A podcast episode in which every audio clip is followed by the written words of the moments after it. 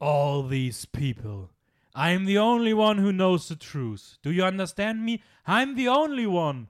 Und damit herzlich willkommen zu einer neuen Folge Filmjoker, wo wir, Dennis und mein wundervolles Gegenüber Tobit, Ja, das bin ich. euch jetzt heute erklären werden, was die einzig wahren Filme sind, die ihr euch dieses Jahr anschauen müsst.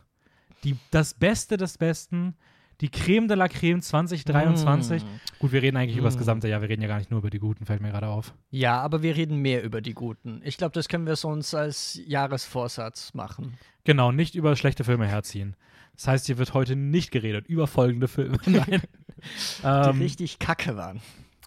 ja, wir, wir, wir haben so ein bisschen ein Konzept, aber wir halten das auch ein bisschen frei. Wir sind beide leicht übermüdet. Ja, wir ähm, machen das frei Schnauze. Mal gucken, wie das hier so wird. Demnach, äh, ich spare mir trotzdem nicht die Frage. Natürlich auch ein letztes Mal für dieses Jahr. Die wundervolle Frage: Tobit, wie geht es dir? Mir geht es den Umständen entsprechend. Erstmal richtig positiv in die Folge reinstarten.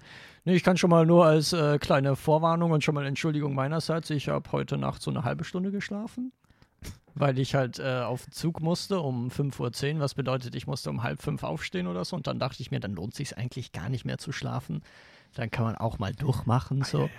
Ähm, und dementsprechend, falls irgendwie mal Ganggeräusche oder sowas kommen, entschuldige ich schon mal im. Vorhinein. Ähm, ja, Und dir, Dennis? mir Wie ist dein äh, Energiestatus? Also im Vergleich zu dir habe ich zumindest gut geschlafen. Ich zwar jetzt Ja. auch nicht unfassbar lange, aber zumindest länger als du. Ich glaube, ich habe so viereinhalb bis fünf Stunden geschlafen. Ähm, ich habe halt eine super, super lange und sehr ermüdende Zugfahrt hinter mir. Ähm, demnach bin ich, ein, bin ich etwas gerädert. Ähm, Deutsche und- Bahn, ne? Ja, habe jetzt auch noch nicht wirklich gegessen. Das hebe ich mir auch noch für nach der Folge auf und habe mir natürlich jetzt auch gedacht, ich konnte jetzt auch, ich konnte mir jetzt nicht irgendwie noch was zu essen machen, weil ich dachte, ich bin so aufgeregt auf die Folge. Ähm, da muss es jetzt auch erstmal. würdest du dich übergeben, wenn du es schon gehen was gegessen hättest. Und einfach Ja. so nervös bist. Ähm, genau, und ja, was gibt es sonst noch zu sagen? Äh, wir haben beide schon einen Jahresrückblick auf YouTube gemacht. Oui. Ähm, auf Filmjoker findet ihr den. Und äh, da haben wir unsere Top 10 jeweils vorgestellt. Das heißt, Tobit hat seine Top 10 jetzt zuletzt vorgestellt, ich in dem Video davor meine Top 10. Haben da auch Mhm. ausführlich was zu gesagt. Wir werden unsere Meinungen zu diesen 10 Filmen natürlich jetzt nicht mehr sagen. Das heißt, äh, schaut da gerne vorbei, wenn ihr die absoluten Highlights von uns jeweils hören wollt. Äh, es kann sein, dass der eine oder andere Film hier trotzdem nochmal auftaucht, falls der bei der anderen Person nicht ganz weit oben war, sondern eher auf den Plätzen 11 bis dahinter. Ähm, und ja, das, das sei auf jeden Fall wichtigerweise erwähnt, äh, dass da der ein oder andere Film vielleicht dann unterschlagen wird, weil wir natürlich jetzt auch in einem wundervollen Kinojahr ein bisschen das Scheinwerferlicht auf den Bodensaat, nein, auf die ganzen anderen Filme äh, werfen wollen, die dieses Jahr rausgekommen sind.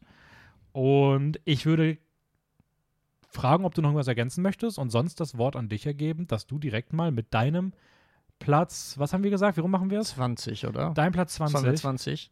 Ansonsten Ja. können wir auch bei 23 starten, weil 2023. Oh Aber das Gott, sind das machen wir. Ja, ja, das machen wir, das machen Okay, wir. okay. Ich, ich, ich habe Dennis trotzdem noch kurz überzeugt. Ähm, mein Platz Nummer 23 ist Bo is Afraid von Ari Aster. Der ist ja, glaube ich, irgendwie ganz früh gekommen mit Joaquin Phoenix in der Hauptrolle. Neuer Ari Aster-Film. Ähm, Äh, ganz kurz die Frage, wenn ich den auch in meinen 23 Top 23 drin habe, sage ich da jetzt das auch schon? ja, Oder das doppeln auch wir das schon. dann, weil das ist sonst irgendwie das wär, blöd. Ja, das, wenn du es doppelst, dann ist ja weird. Okay, der, der hat es bei mir dieses Jahr tatsächlich auch auf Platz 14 geschafft, also ein kleines Stück weiter vorne. Ähm, du hast gerade die Handlung schon sehr cool zusammengefasst. Na, es geht um so einen Mutterkomplex basically und so eine. Ja. Ich meine, Ari Aster Das ist, ja ist- auch so ein Horrorfilm Konnoisseur der neuen Stunde und das ist eher so ein bisschen so eine schwarz-humorige Psychotrip-Reise. Der war gar nicht so gruselig, würde ich sagen, im Verhältnis. Nee, überhaupt nicht. Also ich würde sogar sagen, das ist mit Abstand der Der ungruseligste von Ari Aster auf jeden Fall. Aber vielleicht der weirdeste. Ich sag nur Penismonster auf dem Dachboden. das ist alles, an was ich mich erinnere. Das kann ich auch nicht entwerten. Ähm, ja, war, ein- war ein super Film. Äh, wie du schon gesagt hast, es ist übelst früh rausgekommen.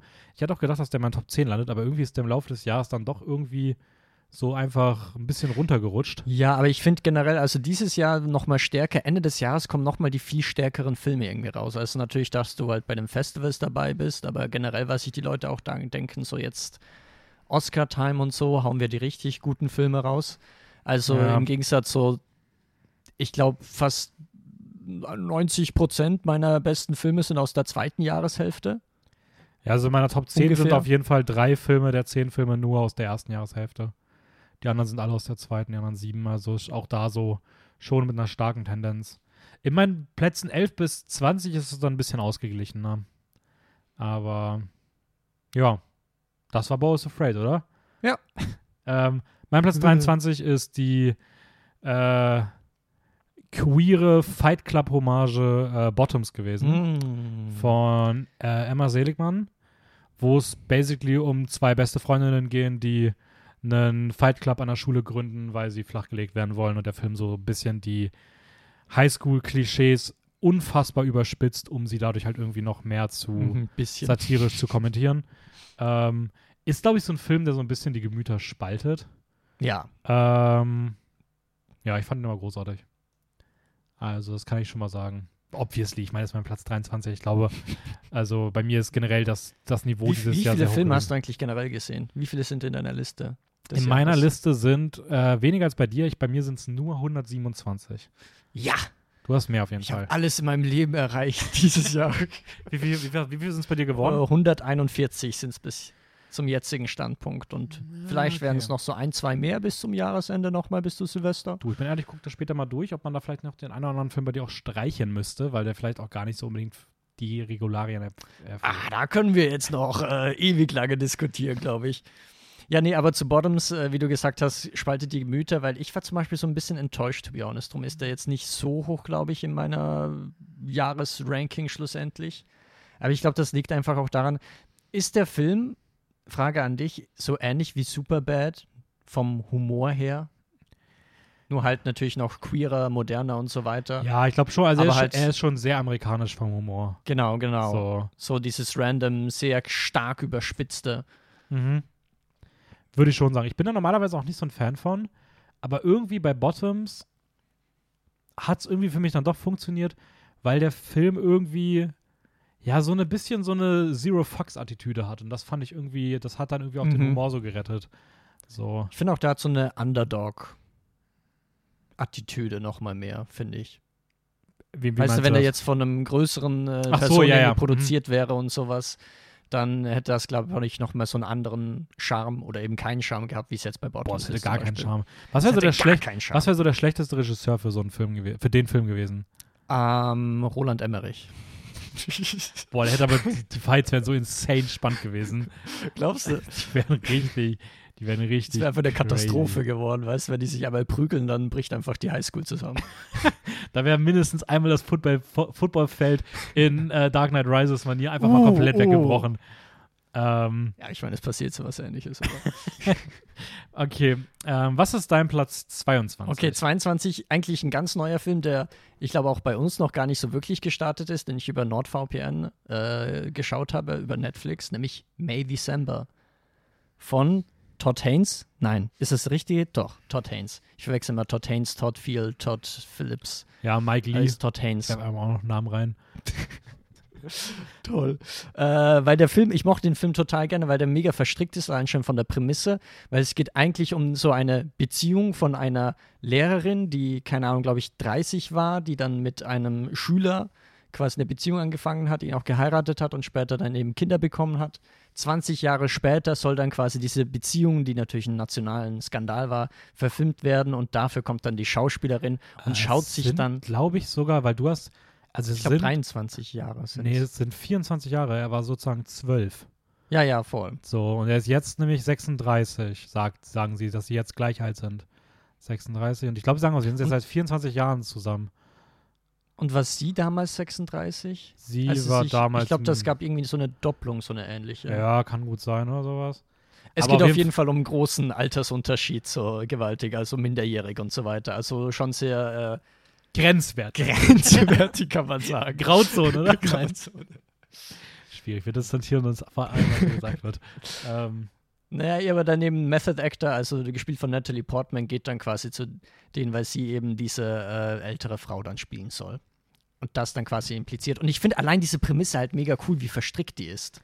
Ja, ich finde es irgendwie cool, dass, dass das ist ja irgendwie auch so ein bisschen Julian Moore verkörpert eine Rolle und Natalie Portman verkörpert eigentlich Julian Moore, die diese Rolle verkörpert. Also irgendwie ist da auch so eine ganz weirde Verstrickung. Aber nicht immer. Weil Ja, nicht immer, aber- ist sie ja quasi aber- sie selbst oder die Ja. Schauspielerin und dann gegen Ende will sie das ja wieder. Aber das ist irgendwie auch so ein total faszinierendes Konzept, das irgendwie eher wirklich so wie so eine, fast wie so eine Schauspiel-Inception irgendwie, was, was irgendwie ziemlich interessant ist. Ich mochte den Film auch. Bei mir ist er auf, wäre er auf Platz 29 in diesem Jahr gelandet, also knapp dahinter. Ähm, ich muss weiterhin sagen, ich glaube, mein Lieblingsfilm von Todd Haynes ist weiterhin Dark Waters. Ähm, Biopic über äh, die äh, Teflon Fun. Klingt so random. Aber äh, den fand ich, fand ich wirklich großartig. May December, ich fand den auch cool, aber irgendwie äh, hat der bei mir dann, also wir sind ja trotzdem Platz 29, ne, also wirklich ein Ja, ja, großartiger ja. Film. Aber so irgendwas hat mir gefehlt. So richtig gehittet hat es irgendwie leider nicht. So, Boah, ich muss sagen, bei mir ist es auch das schauspielerische Talent von den ganzen Leuten, also von diesem Dreier-Konstellation. mhm. Äh, Gerade so diese eine Szene zwischen Charles Melton und Julian Moore, die fand ich extrem krass. Und ich fand, das war auch wieder so ein kleines Leitmotiv des Jahres, wenn man das schon mal so ein bisschen thematisch einordnen kann. Toxische Persönlichkeiten, die quasi dargestellt werden. Ja, ja, stimmt schon. Nee, auf jeden Fall. Also ich glaube, wir haben ja, ich habe auch schon in meinem Video schon so ein Leitmotiv meinerseits rausgestellt und ich würde aber auf jeden Fall auch sagen, dass das äh, definitiv auch dazugehört. Und ich glaube, das wird auch nächstes Jahr nicht gerade Mhm. abreißen.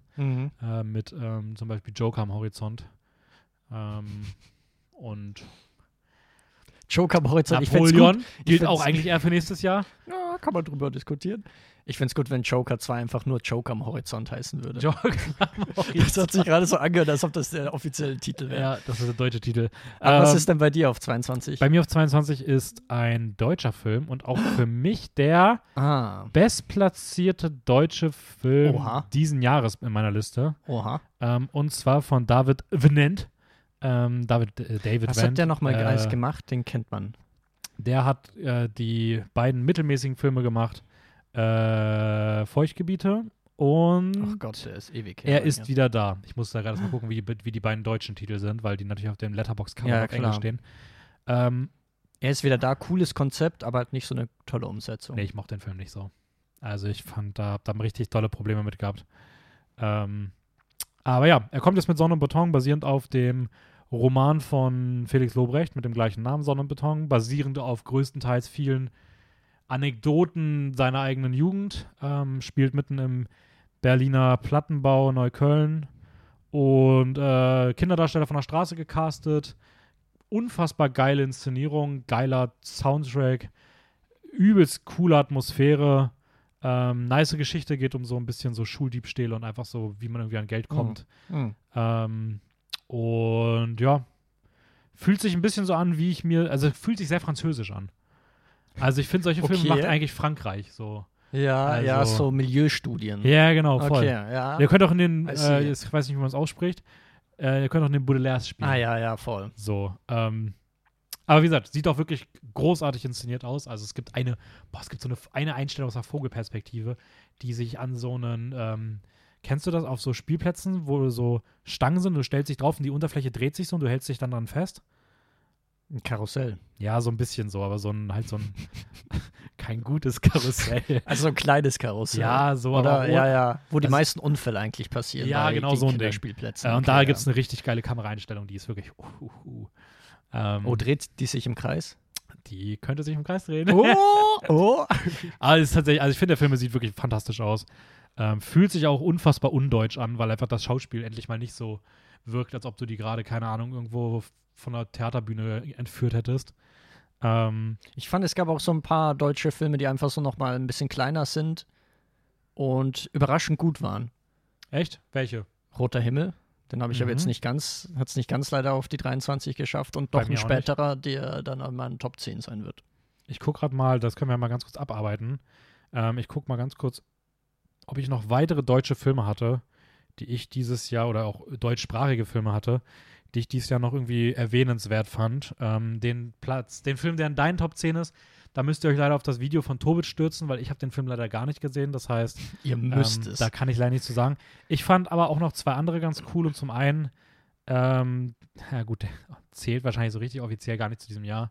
Ich habe ihn bei mir zu diesem Jahr drin, weil er dieses Jahr erst auf Blu-ray erschienen ist, und zwar Darf Große ich raten? Freiheit. Ach so, ja, da Entschuldigung. hätte ich geraten.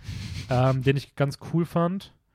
Und ähm, aber welchen ich noch mehr empfehlen möchte, weil es ist ein super kleiner Film, ist äh, Mittagsstunde, der auf Plattdeutsch ist, Ah. wo es um so einen Typ geht, der ähm, ja irgendwie wieder zurück in seine Heimat fährt, nachdem er so ein bisschen in seinem Leben irgendwie nicht direkt gescheitert ist, aber schon so ein bisschen an so einem Scheideweg steht und irgendwie das sich um seine Eltern kümmern muss in seiner Heimat. Und Mhm. ähm, der ist auf jeden Fall sehr charmant. Den kann man sich ganz gut anschauen. Aber ich muss echt sagen, also ich finde auch, so was ich gehört habe von, ähm, von, sagen wir zumindest den Titel, Das Lehrerzimmer. ja. Also ich gehört davon, das Lehrerzimmer auf jeden Fall anscheinend ein wahnsinnig guter Film. Ähm, Roter Himmel, glaube ich, auch durchweg eher ganz gut angekommen. Ja, ja, Ähm, voll. Und auch Sonne und Beton, ich glaube, das sind schon so die drei deutschsprachigen Filme diesen Jahres, die man da ganz oben in den Ring werfen kann. Ja, voll. Ich meine, Blood and Gold ist auch rausgekommen, will ich nur mal kurz erwähnen, ist Ja. ein Genrevertreter, Genrefilm. So. Ja, also der Das war halt ist genauso. schön, das Ding ist, Blood and Gold war halt genauso wie Siso. Du hast halt in beiden irgendwie so, es geht um Gold, es geht Ich um habe die Nazis, nebeneinander in meiner es werden Sachen Jahresliste. gesprengt. Ähm, ja, weiß ich nicht. Also, der war, der war auf jeden Fall ganz nett. Ja, halt so für, für deutsche Filme denkst du dir immer, wenn die halt so halbwegs gut sind oder sich halt irgendwas anderes trauen. Ist Bei schön. mir, bei mir ist Blood and Aber- Gold mit zwei Plätzen Vorsprung vorne. Dazwischen hat sich noch M. Night Shyamalan's Knock at the Cabin äh, platziert. Ach, schön. Ähm, okay, weiter geht's mit deinem Platz 21. 21 ist About Dry Grasses. Ah, nicht ein türkischer Film, den ich eben auf der Biennale gesehen habe und deswegen der läuft, äh, ist noch gar nicht regulär gestartet und ich weiß auch gar nicht, ob das so ein Film ist, der überhaupt ins Kino kommt, wenn dann nur in Programmkinos probably, weil der ist äh, so über drei Stunden lang, so fast 200 Minuten, aber äh, ist halt so ein, wenn man sich darauf einlassen kann, einfach ein wunderschöner Film über Einsamkeit, über Festgesetztsein, über die Träume und Hoffnungen auszubrechen und wie schnell die eigentlich dann äh, scheitern können an der Realität. Ja, also ähm, ich habe den, wie gesagt, nicht gesehen. Ich glaube, ich habe ihn noch nicht gesehen, weil er dann so lange ging. Ich wollte nämlich eigentlich schauen. Ich hatte ihn in meiner ersten äh, Biennale-Liste Mhm. auf jeden Fall auch mit rausgewählt. Ähm, Werde ich auf jeden Fall mal schauen, dass ich ihn irgendwie nachhole, weil ich glaube, dass ich den eigentlich ganz cool finden würde. So, ich Ich der- glaube auch, dass dir gefallen könnte. Und auch so ein kleines, ich, Leitmotiv ist jetzt zu stark gegriffen, weil das nur kleine Filme sind, aber mir ist irgendwie aufgefallen, heuer gab es auch viele Lehrerfilme. Also wo irgendwie, oder Das ist nämlich- Schulfilme. Das ist nämlich der Gag, mal. den ich eigentlich noch machen wollte. Äh, ich finde es sehr witzig, wie deine Top 10 einfach so von 10 Filmen so drei Filme hat, die irgendwie sich so kritisch oder zumindest irgendwie mit dem, mit dem äh, Lehrerberuf auseinandersetzen. Also Ja, ja. ähm, muss man auch erstmal erreichen. Spoiler, in meiner Top 10 ist es kein Film. kein, kein, Kein Schul- und Lehrerfilm. Nee, alle dahinter gelandet. Ähm, okay, mein Platz 21 ist ein Film, von dem Tobit nur die erste halbe Stunde gesehen hat, weil er es dann nicht mehr länger ausgehalten hat. Ähm, und Weil das zwar, Internet in meiner Bahn nicht so gut war, will ich nur noch mal dazu sagen. Und zwar ist die Rede von Makoto Shinkais ähm, Your Name and the Weathering with You Nachfolger Suzume. Ich habe zudem auch eine Videokritik gemacht. Das heißt, in aller Ausführlichkeit findet ihr die auch wieder bei YouTube natürlich. Ähm, Ach, so viel References heute, das ist ja Ja. großartig. wir müssen uns ja auch ein bisschen Zeit sparen. Also ich Ähm. hoffe, jetzt wird es so viele Abos geben auf dem YouTube-Kanal. Es, es geht basically ein bisschen um so Türen, die sich in Japan öffnen und Naturkatastrophen mit sich bringen und um ein Mädchen, das diese Naturkatastrophen verhindern möchte und an ihrer Seite ein Junge ist, der zu einem Stuhl wird, was das Einzige ist, was man natürlich logischerweise erwarten kann von einer Handlung, die im Anime-Universum spielt. ähm, wunderschöne Animation, wunderschöner Soundtrack. Bist du davon auch bisher schon in den Genuss gekommen? Oder wie fandst du ihn denn nach der ersten halben Stunde? Vielleicht auch mal so einen kleinen Ersteindruck. ich kann dir schon mal sagen, so, also ich bin ja nicht so ein krasser Anime, bin jetzt nicht so krass im Game selbst drin. Ich fand's anfangs, fand ich die Protagonistin ein bisschen anstrengend, weil sie hat natürlich schon irgendwie Stereotyp, zumindest anfangs, vielleicht ändert sich das ja noch, gekennzeichnet ist. Aber ich mochte den Film umso mehr, sobald es dann halt in dieses Surreale geht. Mhm. Sobald halt die Katze kommt, sobald dann der Stuhl an sich kommt. Die Katze. Und alles, was dann halt passiert, dann denkst du dir so, okay, es macht eigentlich Sinn, dass alles so Stereotyp in Anführungszeichen äh, oder halt überzeichnet irgendwie Mhm. dargestellt wird. Und dementsprechend, ich hätte gerne den Film zu Ende gesehen, aber Aber du schaust ihn noch zu Ende, oder? ich werde ihn schon noch zu Ende schauen, ja, Okay, sehr brav. Dann bin ich eh zufrieden. ähm, ja, die, die weitere Ausführung, ähm, es kommen vielleicht noch Animes weiterhin in meinen Top 20. Deswegen sparen wir uns die weiteren Empfehlungen Oh. zu weiteren animierten Serie, äh, Filmen des Jahres, bis wir damit durch sind. Top 20, soll ich. Oder willst du noch was zu Suzume Nee, sagen? nee, du hast da Top 20. Weil dann will ich schon mal ein Anime Oh. mit starten, nämlich ähm, The First Slam Dunk. Ah, mein Platz 18. Guck Ah. mal. Ah. Da habe ich zwei Fliegen mit einer, mit einer überdimensional animierten Klatsche. ähm, ja, The First Slam Dunk lief auf der Biennale. Immer noch komisch. Ich finde das eher ein Slash-Film. Ja, true. Weil es irgendwie so ein Filmcasino-Film. Finde ich komisch, dass ich den. Der lief auch danach extra nochmal im Filmcasino, soweit Ja. ich weiß, ne? war der auch besser, to be honest. Das äh, Metro-Kino, ähm, äh, wirklich ein tolles Kino. Ich mag es sehr, sehr gerne. War gar nicht das Metro-Kino, war das Stadtkino. Äh, ich mag beide gerne, aber das Stadtkino hat wirklich keine guten Lautsprecher. Und dieses, es gibt auch diesen Herzschlag, dieses, Mhm. ne, das konnte das, also der Stadtkino, das klang wirklich, als ob die Boxen hinten durchbrechen. Mhm. Das hat wirklich, also da hat alles gerattert und also das klang ganz furchtbar. Das klang wirklich, als ob du so ganz, so ein halb kaputtes Schlagzeug aneinander haust. so ein Becken irgendwie. Ja, ist schade, weil ich fand den Soundtrack zum Beispiel in dem Film ist so unglaublich gut. Also, Chefskiss, großartig. das ist, glaube ich, mitunter meine, einer meiner Lieblings-Soundtracks des Jahres. Kann ich easy schon mal sagen. Ja, ich finde, es gibt ja auch wirklich diesen einen wirklichen Song, der einsetzt. Ja. Und als, Alter, wenn der, der wird ja auch irgendwie dieser, dieser Moment wird ja in diesem Film irgendwie eine Stunde 20 gefühlt aufgebaut und entlädt sich einfach in einer unfassbaren kurzen Animationssequenz mit einem Banger-Song dahinter. Das wirklich, also, dass man, wer da im Saal aufspringt, da habe ich jeglichen, also habe ich auch wirklich Respekt vor. Weil da denke ich mir so, ja, das ist okay. Voll. Also man fiebert total mit bei dem Film. Äh, ist ein Basketballfilm. Haben wir das schon erwähnt? Ich weiß das nicht. haben wir nicht erwähnt. geht halt um so ein finales Basketballspiel von eigentlich so einer äh, Fünfermannschaft, glaube ich, ist es. Und basically ist der Film nur in Anführungszeichen dieses Spiel, also es geht nur um ein Spiel, aber es gibt halt dann halt immer wieder diese Rückblenden zu den jeweiligen Figuren, dass du dann halt nochmal mehr verstehst, okay, woher kommen die, äh, was haben die für eine Ambition, warum machen die das Ganze, warum sind die ähm, quasi so gut im Sport auch. Ähm, und das ist interesting. Ja, und ist damit auf jeden Fall auch der bessere Basketballfilm des Jahres. Und schlägt Der damit, bessere. ja, und schlägt damit der andere? äh, Ben Afflecks Film R. Ja. über Michael Jordan. Easy. Aber das, ich weiß auch nicht, ob man den als Basketballfilm bezeichnen kann. Geht um. Michael Jordan. Aber ich, ich höre so oft, dass das ein Basketballfilm sein soll, aber ne. Das ist ja so ein bisschen dieser Film dieses Jahres, wo alle Leute, die sich irgendwie ein bisschen mit Film auskennen, sagen, der ist zwar nicht schlecht, aber alle haben Angst, dass der für die Oscars nominiert wird. Das ist so ein typischer Kandidat für. Aktuell ist er, glaube ich, auf Platz 8 in den Quoten für Best Picture und das wäre so. Echt? Ja, das wäre so random. Ich hätte, ich hätte gesagt, dass der halt so ein. Der wird für den Oscar nominiert, wenn es im Jahr nichts anderes gab. Ja, normalerweise schon, aber das Jahr war eigentlich ziemlich gut. Ja, eben. Deswegen ist es eigentlich schade, wenn da so ein Scheiß. Naja, gut, aber die Amerikaner, ne, mit ihrem. Oh, Nike ist so eine wichtige Marke in unserem Land. It's America. Naja, First Slam Dunk sieht verdammt gut aus, will ich nur noch mal kurz die 3D-Animation. Mhm. Top notch. Muss ich auch sagen. Bleiben wir aber auch im animierten Bereich, kommen aber von einer japanischen Anime-Produktion zu einer englischsprachigen äh, Animationsfilmproduktion, die auch in deinen Top 10 vertreten sein wird, nämlich Nimona. Namona. Mein Platz 20 von Troy Quane und Nick Bruno. Hab mir gedacht, jetzt bei dem Film können wir einfach mal die Namen erwähnen. Haben wir bei den anderen mal nicht gemacht. Aber, Doch, ähm, Ari Aster, hallo. Stimmt. Und Ben Affleck. Ähm, und, Ben Affleck. und es ist ein Film, der, ich finde, in den Trailern so ein bisschen aussieht, als ob er deutlich dichter an Spider-Verse ist, der im fertigen Film aber dann doch deutlich mehr eine eigene Ästhetik entwickelt. Ja.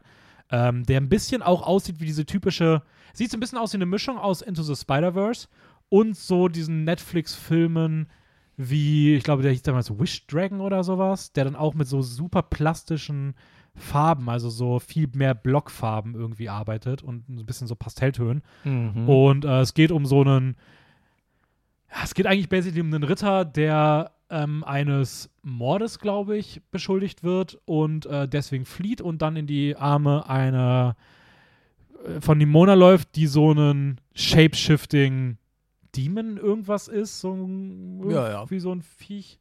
Und Sehr anarchisch, rebellisch. sie ist sehr anarchisch. Die will wirklich alles, alles zum Fall bringen. Und es ist dann eigentlich eine wunderschöne kleine Geschichte, die ich gar nicht zu viel vorwegnehmen will, weil ich finde, das, wo man denkt, worauf der Film hinausläuft, teilweise irgendwie schon so nach der Hälfte des Films passiert und man irgendwie dann immer wieder das Gefühl hat, der hat doch ganz schön viel zu erzählen, auch wenn es nie so ganz außergewöhnlich wird. Mhm. Aber echt ein richtig, richtig schöner Film. Ähm, hab mir, als ich den gesehen habe, mitten des Jahres gedacht, dass der 100% in meinen Top 10 landen wird. Jetzt auf Platz 20, ich finde, das zeigt einfach schon dieses unfassbar hohe Niveau, das dieses Jahr irgendwie True, true. ähm, vorgeherrscht hat. Ich finde es so gut, ich habe den Film erst gesehen, nachdem er irgendwie im Hype war. Und ich glaube auch nur auf Empfehlung von dir, weil du die ganze Zeit davon geschwärmt hast und ich war so, Mhm. nein, Dennis, der, ich, ich finde den, der wird jetzt nicht schlecht sein, aber der wird jetzt nicht so gut sein. Ja, hat sie meine Top 10 geschafft, schlussendlich. Ja. Also keine Ahnung, das ist so ein Film, ich sag nur einen, einen Satz dazu, weil ihr könnt das Video anschauen. Die Aussage des Films ist irgendwie die Identität des Films. mhm. Und wo das bei anderen Filmen daran scheitern können, finde ich, dass der da vollkommen aufgeht. Ja, ich muss ich auch sagen, also einfach weil auch so diese Shape-Shifting-Figur irgendwie so die perfekte Metapher irgendwie für das ist, um was es halt irgendwie gehen soll. Ja. Ähm, ja, wunderschöner Film, einer der besten Netflix-Filme des Jahres, wenn nicht sogar der beste Netflix-Film des Jahres. Ja, so nämlich. Ja, aber vergiss nicht Leo. Okay, ähm, was ist denn dein Platz? Äh, Hatten wir schon deinen Platz 20? Ja, ja, das war Dann kommen wir zu deinem. Platz 19. Mein Platz Nummer 19 ähm, ist einer, den ich tatsächlich gar nicht auf dem Schirm hatte, beziehungsweise vergessen habe, dass der dieses Jahr rausgekommen ist, weil der in Amerika schon letztes Jahr gestartet ist. Nämlich, es geht um eine Dirigentin, Ah, drei ah. Buchstaben mit Apostroph, mit Akzent meine ich. Äh, Tar. Da spielt nämlich Kate Blanchett quasi äh, eine weibliche Dirigentin. Ich glaube, nee, fiktional ist sie, aber es wirkt die ganze Zeit so, als ob es ein Biopic wäre, aber ist es tatsächlich gar nicht. Es geht vielmehr um quasi eine ja, sehr ambivalente Person, die äh, irgendwie für ihre Kunst sehr groß gefeiert wird, aber dann privat man so ein bisschen merkt, okay, die ist da auch schon so ein bisschen na, problematisch äh, auf der Seite, aber äh, trotzdem irgendwie so ein Film, der jetzt nicht allzu sehr irgendwie seinen Zeigefinger erhebt oder sowas, sondern einfach das alles für sich mal stehen lässt. Mhm. Und der hat den äh, unangenehmsten Nasenbruch Oh ja. aller Mhm. Zeiten, glaube ich. Ja. Ähm, nee, ich muss auch sagen, auf jeden Fall der bessere DirigentInnenfilm des Jahres im Vergleich zu Maestro, Ja. weil er runder ist. Ja, weil er Ähm, auch nochmal besonderer ist. So. ja. Maestro finde ich nicht schlecht, aber äh, dem hat mir ein bisschen an Originalität schlussendlich gefehlt. Ist leider aber für mich auch wieder irgendwie so ein Film gewesen dieses Jahr, wo ich sagen muss, würde ich sagen, ich versuche eine Liste zusammenzustellen, die besten Filme des Jahres, möglichst objektiv und versuche meine persönlichen Geschmäcker auszublenden, soweit es geht. Dann wäre er wahrscheinlich auch sehr, sehr weit vorne gelandet. So persönlich mit mir hat er mir dann leider irgendwie nicht so lange begleitet, beziehungsweise irgendwie ist mir nicht so richtig im Kopf geblieben. So, ich fand ihn einfach Ja, so gut, aber so, er hat nicht so viel mit mir gemacht, so. Deswegen ist er bei mir irgendwie am Ende jetzt irgendwie nur so irgendwo in den 40ern gelandet. Ähm, aber trotzdem gu guter Film. Ich habe dem immer noch vier Sterne gegeben. Ähm, Also großartig ist Kate Blanchett in der Hauptrolle. Das, Auf jeden ich Fall, hätte ja. ihr den Oscar gegönnt. So für wer ihre hat nochmal Leistung. bekommen? Michelle Joe. Joe, ja. Ja, im direkten Duell muss ich auch sagen, war Kate Blanchett schon die bessere. So, das, das, das hätte ihrer sein dürfen, ruhig. Aber naja, Pech Was gehabt. äh, hältst du von der schauspielerischen Leistung deines Platz Nummer 19? Ähm, äh, halte ich auf jeden Fall schwer zu bewerten, denn die Hauptrolle dort äh, wird von fünf Personen gespielt. Das Ha. ist nämlich Quentin Dupiers Dali. Dali. Ähm, ein Film Okay, du über würdest sagen, Dali ist die Hauptperson.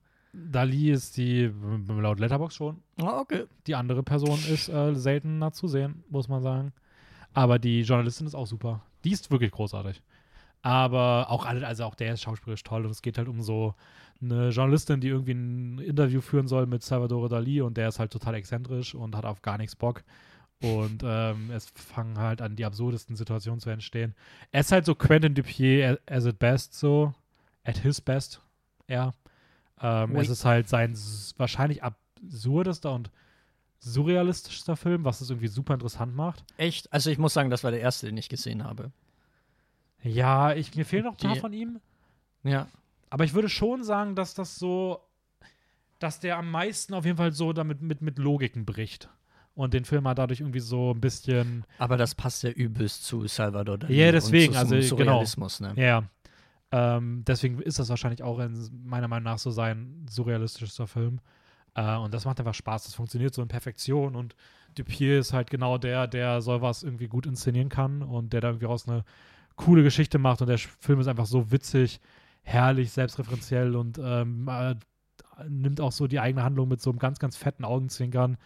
Und der geht nur 70, so 75 Minuten, das heißt, das Ja. Konzept erschöpft sich auch nicht, der macht bis zum Ende Spaß, der hat ein tolles Tempo, äh, großartigen Humor, ich sag nur Tontauben schießen, ähm, eine meiner Lieblings-Comedy-Szenen des Jahres. Und Oh, ich liebe diesen Gang im Hotelzimmer. ich fand den so großartig. Also der ist, eigentlich ist eigentlich, du hast nur gefühlt diesen einen Witz, den du immer wieder wiederholst, aber es wird halt so funny irgendwie, je öfter man ihn wiederholt. Ja. Naja, das ist wirklich, also ich muss sagen, das fand, fand ich wirklich einen äh, großartigen Film. Also eine richtig schöne Komödie. War ein gutes Jahr für Komödien, muss ich sagen. Ja, Also- ja. Kommen wir vielleicht auch nochmal an einer anderen Stelle zu. Was ist denn Oh. dein Platz 18? Mein Platz 18, da wird nicht gelacht. Es ist ein australischer Film von zwei australischen YouTubern. Oder zumindest sind sie als YouTuber gestartet und sind jetzt Regisseure. Es handelt sich um Talk to Me, ein äh, Gruselfilm. Horrorfilm sagt man auch äh, vielleicht öfters, wo es im Prinzip um so eine Gipshand geht. Ähm, die anscheinend, das ist ein ganzer TikTok oder zumindest Internettrend, die von einem Dämon oder so besessen sein soll. Und wenn man quasi diese Hand packt und dann sagt, talk to me, sprich mit mir, dass dann der Dämon in einen übergeht. Und eigentlich hört sich das einfach nur nach so einem Dämonenfilm an, also kennt man irgendwie so von den Tropes her. Ähm, aber ich finde trotzdem, dass Talk to Me, der revolutioniert das jetzt nicht übelst krass oder so, Mhm. aber ich finde, dass er es trotzdem so in eine gegenwärtige Zeit eigentlich sehr gut äh, rein transformiert, einfach so reinschmeißt. Also sowohl eben diese ganzen Internettrends, aber trotzdem auch, vor allem was ich loben muss, ist einfach die Inszenierung. Ich fand das stellenweise, wenn es dann wirklich diesen Dämon geht, dass du da dann wirklich so einen äh, kurzen Schauer hast. Und de dementsprechend würde ich sagen, ist fast schon einer der gruseligsten Filme. Ich wollte nicht gerade sagen, ich, ich finde auch, auch, also bei mir ist der Film in meinem Jahresranking nur auf Platz 50 gelandet. Muss trotzdem sagen, dass es für mich wahrscheinlich der beste Horrorfilm des Jahres ist.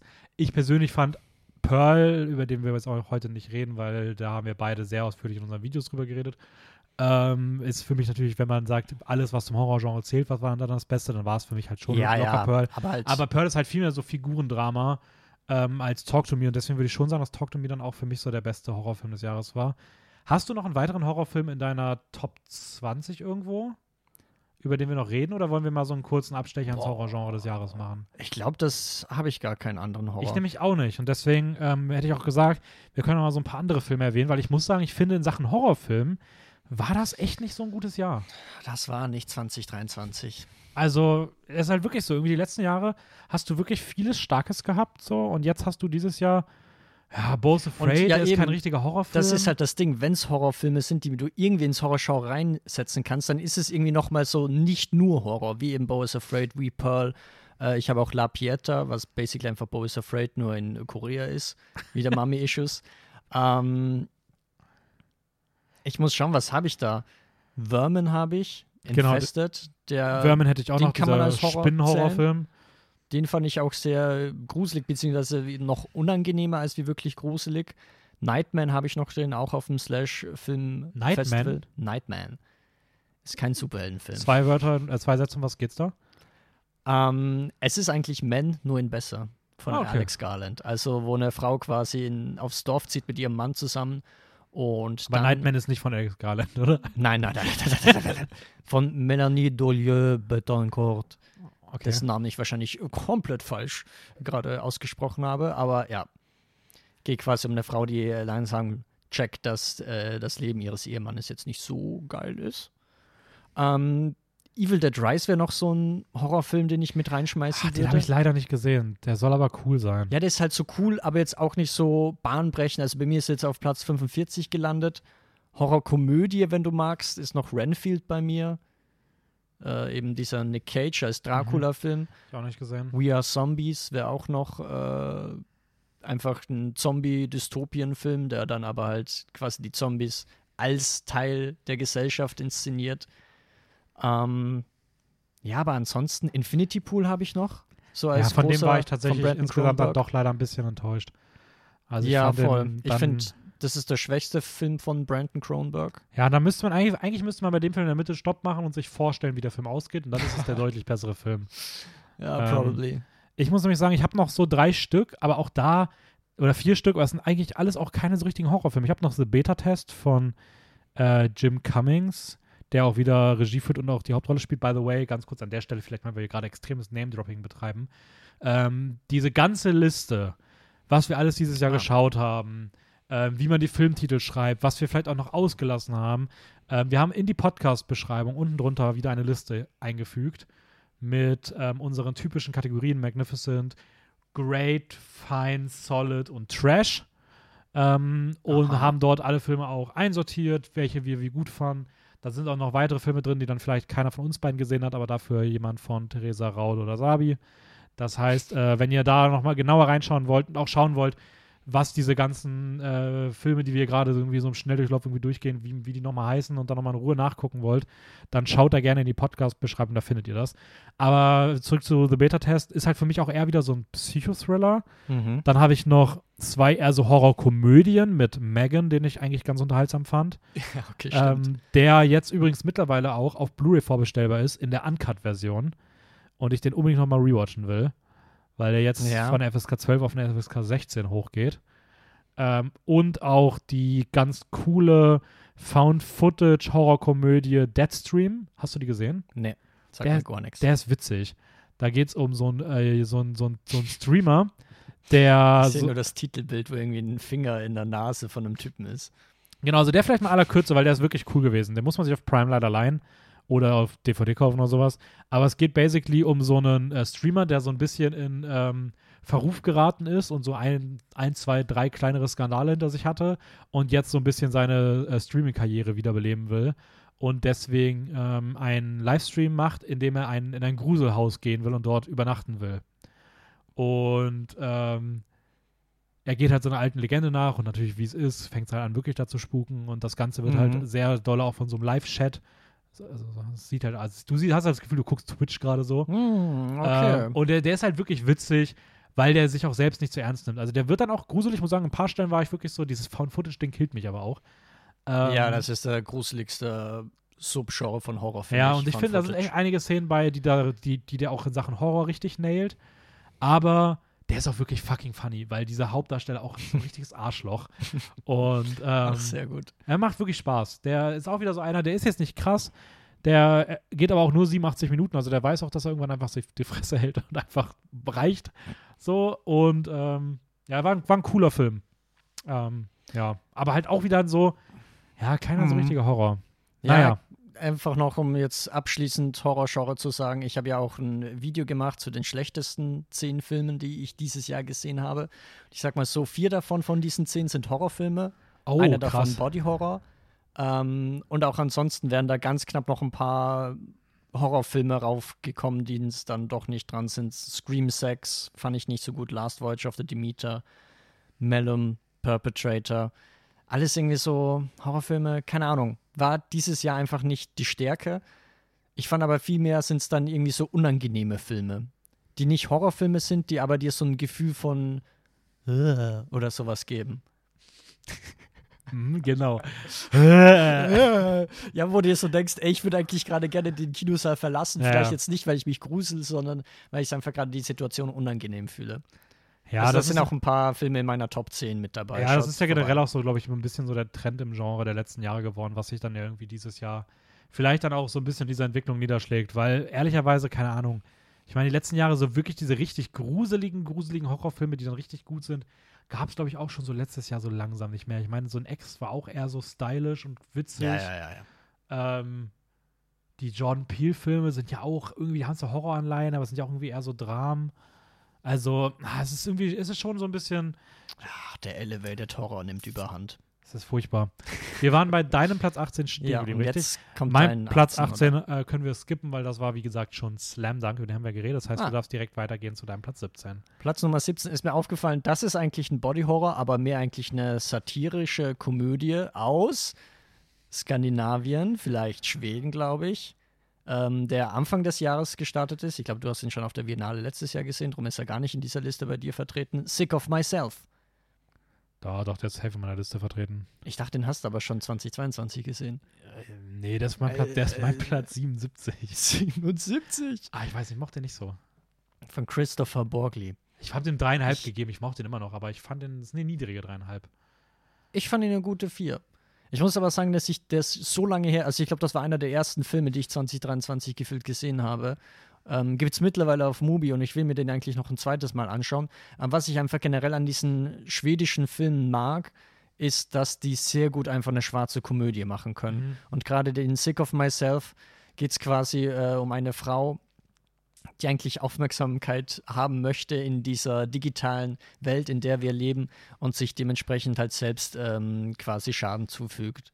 Und man kennt, glaube ich, dieses äh, ganz ikonische Bild von ihr, wo sie dann komplett bandagiert irgendwie in einem Rollstuhl oder so sitzt. Ja, der ist vom 26. Ich habe den am 26. März gesehen übrigens. Ähm, ja, ich weiß nicht, ich habe, glaube ich, bei, bei dem so ein bisschen mein Problem damit gehabt, dass mir der, das klingt jetzt richtig dumm, aber der war mir, glaube ich, in seinem Thema dann doch in der Umsetzung zu realistisch. Ich hätte, Ha. mir, ich hätte es irgendwie mehr gefühlt, wenn der mehr noch ein bisschen freigedreht hätte. So. Also mehr ins fantastische Body-Horror gegangen. Ja, wäre. irgendwie auch ein bisschen noch mehr, mehr absurde Szenen und irgendwie abgefuckte Sachen drin gehabt hätte. Der hat das dann schon irgendwie auch so ein bisschen auch als ernsthaftes, als ernsthaften Kommentar so ein bisschen auf das Thema irgendwie dann auch Ja, ja, äh, ja. abgesetzt. Und das, weiß nicht, das hat sich für mich vielleicht auch in den Trailer nicht so erschlossen. Ich fand, die Trailer wirkten da noch deutlich schwarzhumoriger und abstrakter gehalten. Also nicht Mhm. abstrakter, aber auf jeden Fall so, als ob das jetzt nicht in dem Film so explizit als dieses harte Thema ausgewiesen wird. So. Ähm, aber trotzdem, ist ein cooler Film gewesen auf jeden Fall. Äh, ich meine, Skandinavien kann ja sowas eh ganz gut. Könnte auch für mich so ein Fall sein von falsche Erwartung gehabt. Und wenn ich den nochmal schaue, dass ich den dann auch tatsächlich deutlich besser finde. Weil war schon cool. Ja, maybe. So. Da kriegt man richtig Bock, Tabletten zu nehmen, was? Was? ähm, anyways, ähm, mein Platz 17. Ähm, also man merkt, dass wir das, das, also sorry, ich entschuldige mich auch wirklich für solche Aussagen. Man merkt einfach, dass ich nicht viel geschlafen habe und einfach müde bin. Ähm, Hä, die sagst du immer. Dennis. aber es ist die schlechte, auch die schlechte Auswirkung von Tobit. The Ähm, bad energy. mein Platz 17 ist ebenfalls ein Film, den ich auf der, diesmal ein Film, den ich auf dem Slash gesehen habe. Ähm, und zwar ein, eine Mischung aus Hm, Krimi, okay. Comedy, Romance und Musical. Und zwar äh, Killing Romance von Lee, Woks, äh, Lee Won-suk, von dem ich auch noch nichts gesehen habe, von dem ich aber was sehen will, nämlich diesen äh, The Royal Tailor, der irgendwie ziemlich cool aussieht. Das ist ein koreanischer Film oder japanisch? Nee, das müsste ein koreanischer Film sein. Koreanisch, okay. Ähm, es geht, oh, ist auch wieder so ein Film, da kann man so schwer die Handlung zusammenfassen. Es geht basically um, ähm, also es geht um, um, eine, um so eine, eine Frau, die wohnt in, das ist so eine richtig bekannt, also ist eine richtig berühmte Schauspielerin, die hat so einen reichen Mann geheiratet, dem auf so eine scheiß Insel gehört und die leben in so einem übelst heavy, heftigen Anwesen. Mhm. Und ähm, sie ist so ein bisschen unglücklich, weil der, der Ehemann stellt sich halt als übelstes Arschloch heraus. Und ähm, auf ihrer, sozusagen auf ihrem Balkon auf der Dachterrasse sieht sie im Nachbarhaus einen Fan von ihr, der auch erkennt, dass sie da lebt. Und die beginnen so eine Freundschaft Auf zu der entwickeln. gleichen Insel. Nee, die, die, die Insel ist woanders. Die, sind, Ah, die okay. leben nicht auf der Insel. Die, Ah, du, okay. zumindest nicht permanent. Und zumindest freundet sie sich dann mit diesem Nachbarn an. Und die haben so voll die krasse Chemie zueinander. Und dann entspringt so, einen, Oh. so eine Story, wo irgendwie versucht wird, diese Ehe aufzulösen oder zu einem Ende zu bringen. Und was danach passiert, das kannst du nicht vorstellen. Aber dieser Film ist wirklich dieser, das ist so diese Art Film so, du bist so richtig gespannt in so einer, in so einer, in so einer Szene drin. Das Schauspiel macht die Szene unfassbar unangenehm. Du spürst diese Tension und auf einmal mitten in dieser Tension beginnt einfach eine übelst geile Musical-Nummer, die so wirkt, als ob du gerade einfach so beim Durchseppen oder du guckst dir so eine Compilation an von so absurd Japanese ähm, Mhm. Commercial Clips. Mhm. Und du bist wirklich, das ist so, das ist so unfassbar over the top, aber es ist richtig, richtig witzig. Und ähm, gerade das Trio, die da die Hauptrollen spielen, ähm, sind wirklich großartig und spielen das richtig, richtig gut. Der Ehemann ist ein absoluter Schauspieler. Ähm, und der Film ist richtig witzig, ebenfalls auch eine der besten Komödien, die so dieses Jahr rausgekommen sind. Es nervt mich so sehr, dass ich äh, den leider verpasst habe, weil ich da auf dem Slash, glaube ich, gearbeitet habe und deswegen sich das von den Zeiten her leider nicht ausging. Weil der war eigentlich unter anderem auf meiner meist erwartetsten Liste, weil ich einfach nur den Trailer gesehen habe und mir so dachte, geil. Ja, du hast, glaube ich, meiner Meinung nach mit so zwei der besten Filme Ja, ja, ich weiß. auf dem Slash verpasst. ja, ich weiß. Dennis. Weil den großartigen Riddle of Fire, mehr dazu in meinem Video, ähm, den hast du leider auch nicht gesehen. Ja, Und der hätte ja auch, das wäre, ich bin mir sicher, der wäre bei dir in den Top 10 Hab ich- gelandet. Glaubst du? Ja. Ich glaube, Killing Romance wär- hätte mehr meinen Geschmack getroffen als Riddle of Fire. nee, nee, nee. Riddle of Fire hätte der Nee. doch 100 Pro. Ja, das ist Mr. Ja, Nimona wird mir auch nicht gefallen. Tobi, dich Ach komm, da hin. Nee, aber ja. Will ich jetzt nicht zu viel vorweggreifen vor deinem Was Video. war denn dein Platz 16? Mein Platz Nummer 16 war ähm, ein spanischer Film und ich glaube unter anderem der unbekannteste, den generell auf mein, Ah, wobei es gibt noch einen, ähm, den ich da in meinen Top 20 habe. 20.000 Arten von Bienen. Oh ja, mhm. den kenne ich wirklich gar nicht. Ich auch, bisher weiß ich auch nicht, was da wirklich geht. Ich weiß nur irgendwie siebenmal von dir, dass du diesen Film dieses Jahr gesehen hast und gut fandst. Veinte, treinta, äh, nee, veinte dos, äh, ach, Especies de. Abejas. Ja, Spanisch ist ein bisschen her bei mir, ne? Ähm, es geht im Prinzip um ein Kind, ähm, das seine Identität so ein bisschen, also gerade bezüglich Geschlechtlichkeit so ähm, entdeckt ähm, und da mit seiner Familie auf einem Urlaub ist und generell, ich glaube, ich weiß nicht, ob es die Oma ist oder eine Tante, ich glaube ehrlich eine Tante, die ist dann Imkerin und äh, da lernt dann quasi das Kind so ein bisschen mehr so eine Beziehung zu den äh, Bienen und dieses, ach, be yourself und so. Ähm,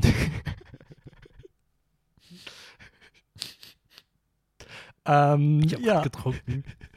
Okay, das Be Yourself habe ich nicht kommen sehen. War ich das hab's doch gar nicht absichtlich? gesagt, hab ich nicht absichtlich gemacht. Alter, der war war. so. Ähm, nee, aber das war unglaublich schön. Also der hat mich wirklich zu Tränen gerührt, der Film selbst. Weil, ähm, keine Ahnung. Hast du irgendwas so, was würdest du sagen, gibt es irgendwas dieses Jahr, was so vergleichbar war? Oh, ich habe so das Gefühl, dass letztes Jahr es irgendwie so einen Film gab, der ähnlich war. 10.000 Arten von Bienen. 10.000 Arten von Das Kröten. Prequel. Boah, die können da richtig viel noch machen. Aber nee, Okay. aber eben, ich finde aber, der klingt auf jeden Fall cool. Also ist auch ein, kann man den irgendwo, den kann man wahrscheinlich nur so sehen, ne? nee, der Aktuell. lief einmal, glaube ich, so im Votivkino. Und dann haben sie die, Eine Woche, dann so haben und sie dann die. Filmrolle vernichtet. Ja, Haben sie irgendwie Honig draus gemacht. Ja, super schade. Ja, mal gucken. Wenn du irgendwann mal mitbekommst, dass der rauskommt, dann sag mir Bescheid. So, Könnte so ein Film sein, der auf Mubi läuft. Das ja, wäre so ein irgendwie schon, ne? Okay, so hätte ich mich auch irgendwie eingeschätzt. Ich war mir nicht sicher. Ich habe gedacht, Movie oder Netflix. Nein, Spaß. ähm, okay. äh, mein Platz 16 ist dann ein Film, über den du wieder nicht so viel sagen wirst, nämlich äh, von Hirokazu Koreeda, Monster. Schauplatz Schule. Schauplatz Schule. Schauplatz Schule. Die Hier Protagonisten, Tor. zwei Menschen. Konflikte herrschen. Nein. Zwei Menschen vor allem. Ähm, ja, es ist basically so ein bisschen. Ich möchte nicht so viel vorwegnehmen ähm, zu der Handlung, weil ich wirklich der Meinung bin, das ist auch so ein Film, bei dem man bei der Handlung am besten wirklich gar nichts weiß. Damit man auch so ein bisschen Mhm. so diese St- Stadien des Films mit durchlebt. Ähm, es geht basically auf jeden Fall um Mobbing in der Schule, was dann auch ausartet und was sowohl einen Schüler als auch einen Lehrer betrifft. Ähm, und so grundsätzlich man sich die Frage stellen kann, gibt es Monster, wer ist das Monster, wer ist böse, wer ist im Recht und ähm, ja, Also ja, mehr soziale Monster. Es ist kein übernatürlicher Film. ja, genau, äh, genau, das ist ganz wichtig. Ich finde, der Film suggeriert nämlich irgendwie, dass es ein Monsterfilm sei. Das ist ein Drama.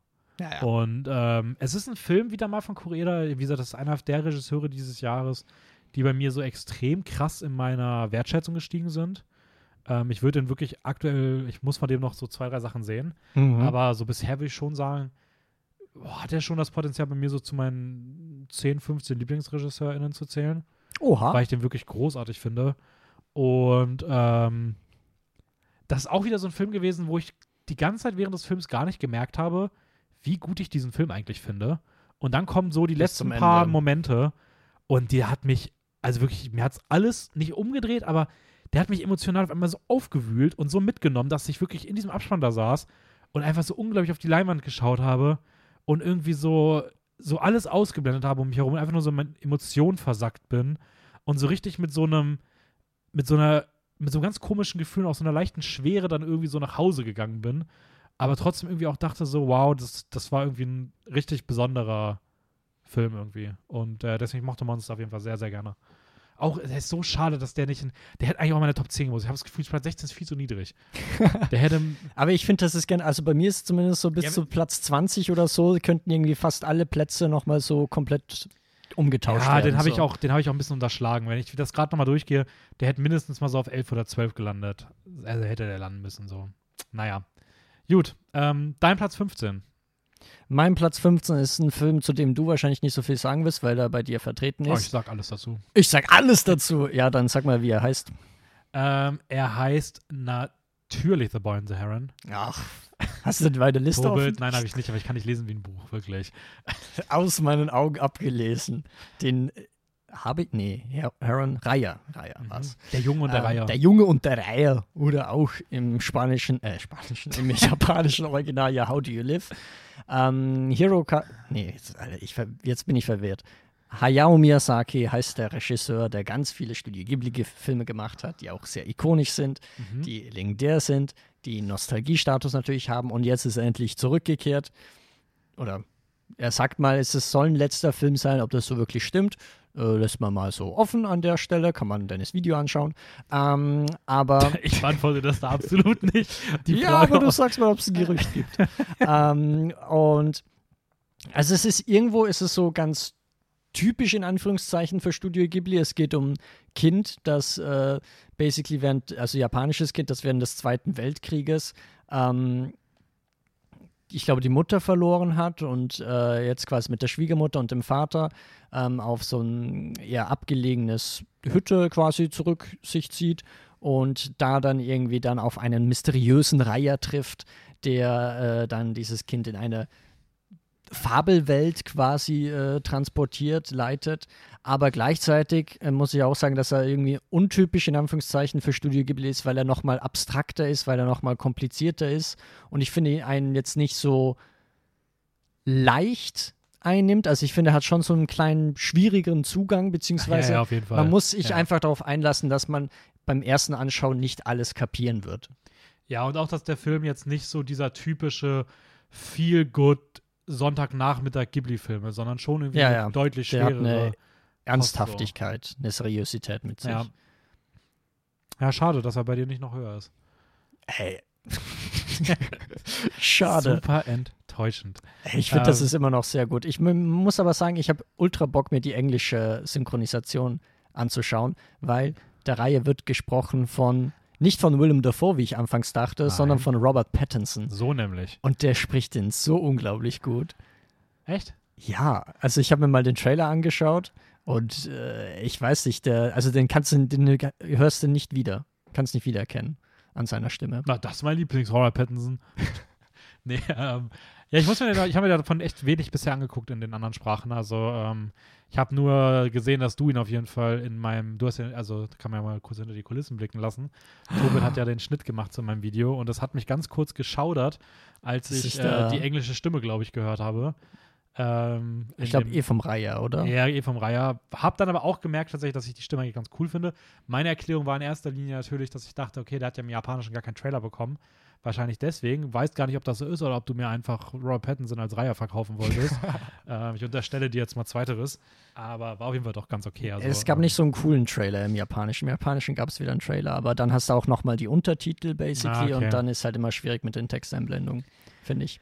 Äh, mein Platz 15, für den bleiben wir in Japan, ähm, ist bei mir der beste Film des Jahres von Ryosuke Hamaguchi.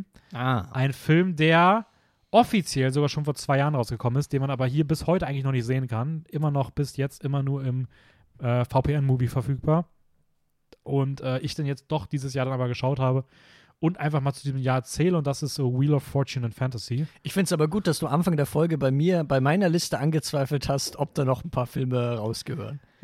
Bei dir ist Ja. das der Fall, bei mir ist das nicht der Fall. Ach komm, Ähm, da können wir. Im Große Deutschen heißt Freiheit. der Film das, das Glücksrad. Furchtbarer Titel.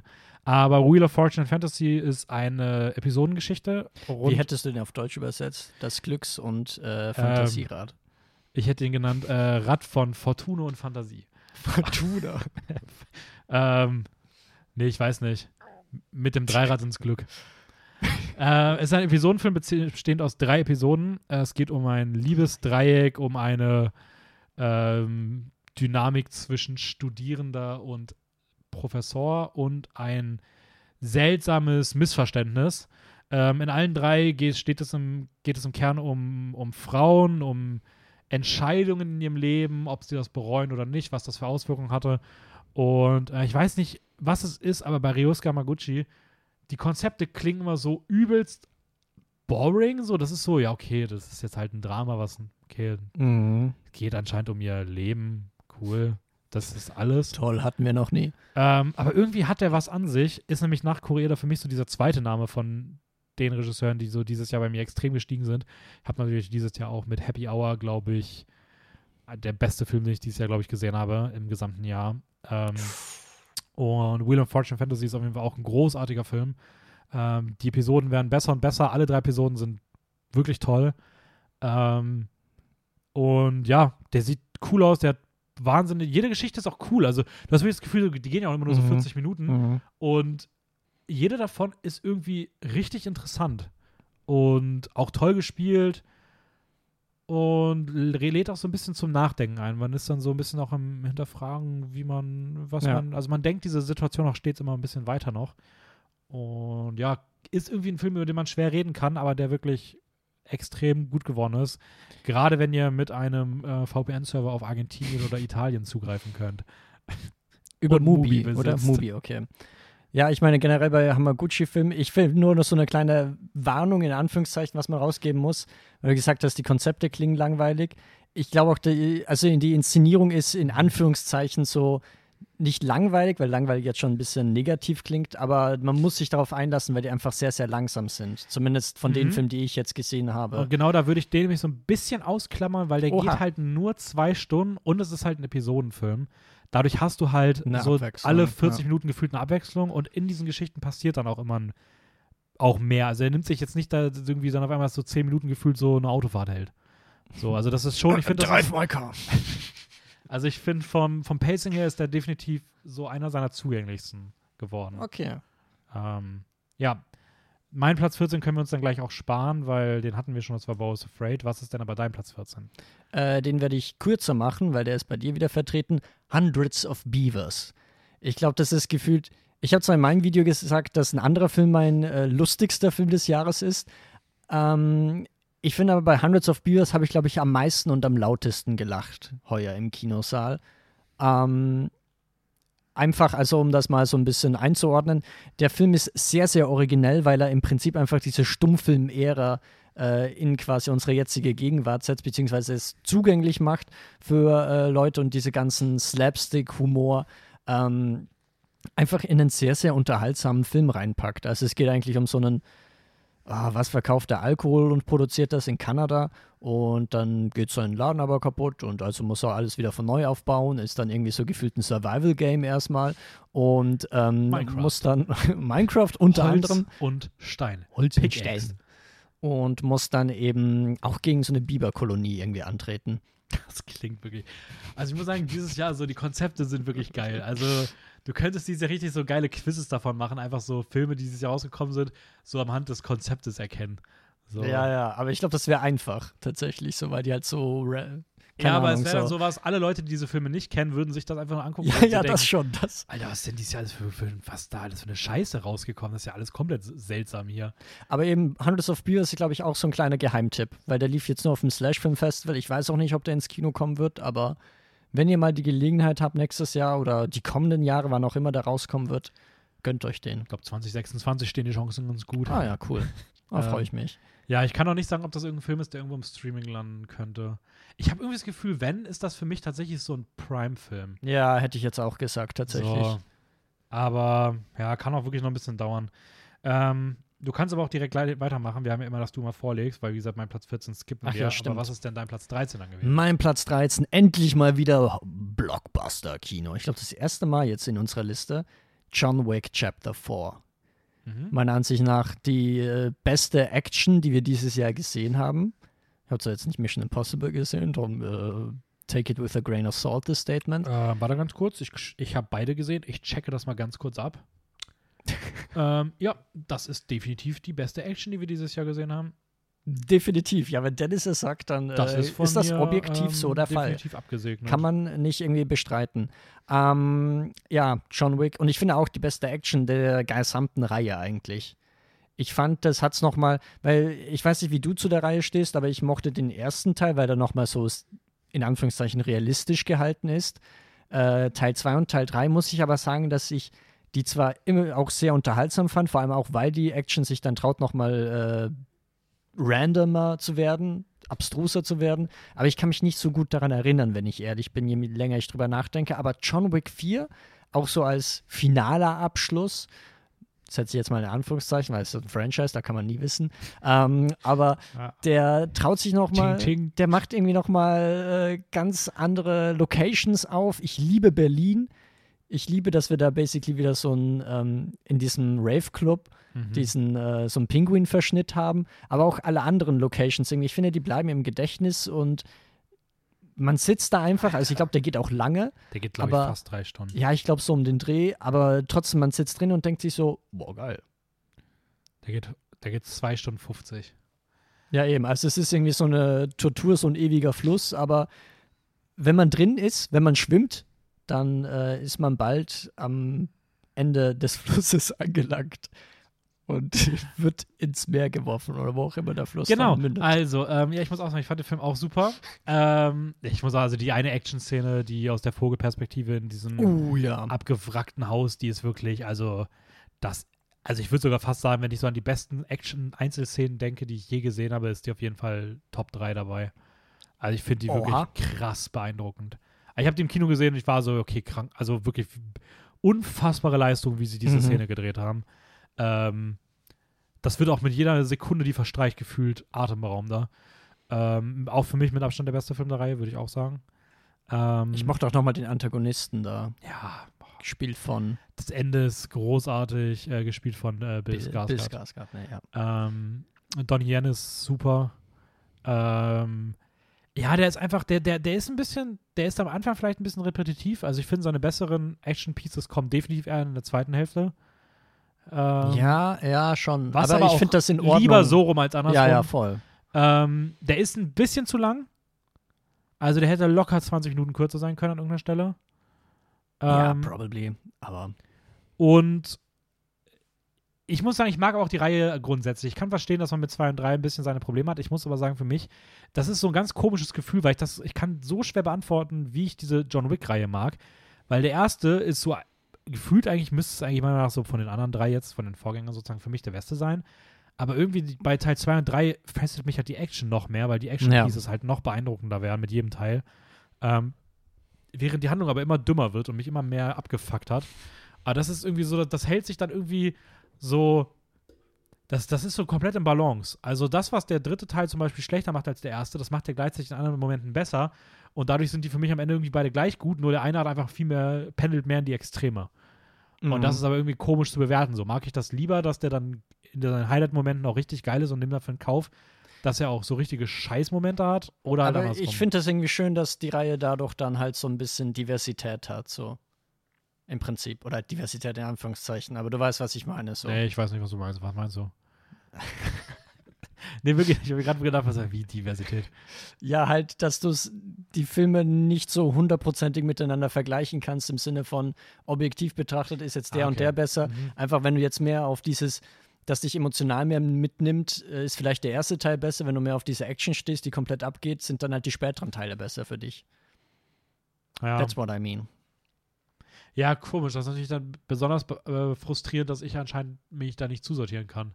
Und demnach für mich das nicht beantworten kann. Das Ja, ja, ja. wahnsinnig un Aber dann kannst du ja nicht sagen, was dein Lieblings ist. So. Dann Ja. sagst du einfach, alle sind toll. Nee, ich Weißt sag du, schon, bist so wie ein ich, ab jetzt sage ich? John Wick 4. Okay. Das hat sich damit dann erledigt. Wow, okay. Ich glaube, du bist so ein Elternteil, das nicht sagt, welches Kind das Beste ist, aber anscheinend schon. Ja.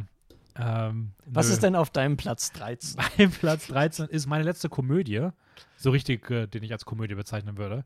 Das Äh, heißt, schaust wenn, du keine mehr an. hast du. Also, Ja, das ist die letzte. Ich werde danach nichts mehr sehen. Äh, ich weiß nicht, ob du Platz 12 und 11 noch eine Komödie hast, sonst können wir jetzt auch diesen Platz nutzen, um gleich mal ein bisschen ins Comedy-Genre abzudriften noch. Ähm, ja, nicht unbedingt. Die als Komödie zu bezeichnen, wäre Ah, nicht okay. so gut. Also, äh, mein ja. Platz 13 ist Alexander Paynes The Holdovers. Ähm, auf den Spuren von der Club der Toten Dichter äh, sehen wir am alten griesgrämigen ähm, Geschichtslehrer dabei zu, wie er an den Feiertagen auf die ungeliebten Kinder aufpassen muss. Schulfilm. Schulfilm der nächste. Ähm, und ja, der Film lebt einfach von Paul Giamatti, der diese Rolle herausragend gut verkörpert. Also ja, ja. wirklich, her also herzzerreißend, gleichzeitig auch ein so lustiger und schöner Film. So ein richtig guter Weihnachtsfilm, den man dann ab nächsten Jahr auch an Weihnachten schauen darf, weil dieses Jahr hat man sich entschieden, den zwei Wochen nach Weihnachten ins Kino zu bringen, weil, weiß nicht. Ich habe den tatsächlich jetzt in der Weihnachtszeit, also es gab ein paar Previews zumindest in Wien und da habe ich ihn jetzt zweimal schon gesehen. Und einmal auf der Biennale. Also ich habe den Film insgesamt dreimal heuer gesehen. Also es ist wahrscheinlich der meist rewatcheste Film, den ich äh, heuer gesehen habe. Bis auf die Biennale. Kann man aber auch gut, kann man aber auch gut rewatchen. Ja, Also, total. ich glaube, ich hatte auch jedes Mal bei dem Spaß. Ähm, Vor allem auch so anderen Leuten nochmal zeigen, so mhm. finde ich. So, weil du dann immer noch mal, noch mal mehr Spaß daran hast, die Reaction von anderen Leuten so zu sehen. Ah, Ach, die der- haben Humor. Ja, ja, also wirklich, der, der, war der ist wirklich unfassbar witzig gewesen. Also, da waren Sprüche bei. Ach, gro großer Film, gerade wenn man so ein bisschen. Er hat auch so ein bisschen Anleihen an so Breakfast Club und ich glaube, so diese. Also, diese Schulfilme, die so ein bisschen. Wo auch die Schüler und der, der Prof nicht so richtig miteinander auskommen, aber irgendwie auch müssen und dann doch so irgendwie eigene Dynamiken sich entwickeln. So, es sind irgendwie immer so Filme, die irgendwie Mhm. die irgendwie cool sind. Und das macht der Film nochmal anders als eben Breakfast Club und äh, Club der Toten Dichter, weil der einfach noch Breakfast mehr. Club, das irritiert mich. Wie, wie sagst du Breakfast Club? Breakfast Club. Breakfast. Ja, okay, ja, sorry. Sorry, vielleicht ich dumm ausgesprochen. ähm, und äh, dass der Film irgendwie nochmal so mehr auf diese Buddy-Komponente sitzt. Das macht ja, ja. irgendwie ja, nochmal. also bei Breakfast Club ist ja der Lehrer ein Antagonist eigentlich. Absolut. Ganz klar. Deswegen meine ich, das ist nochmal der Ja, Mehrwert dieses Films. Ja, ja. Habe ich noch versucht, die Kurve zu kriegen. habe ich mich vorher vielleicht ein bisschen verzettelt. Ähm, Aber du wolltest Komödien.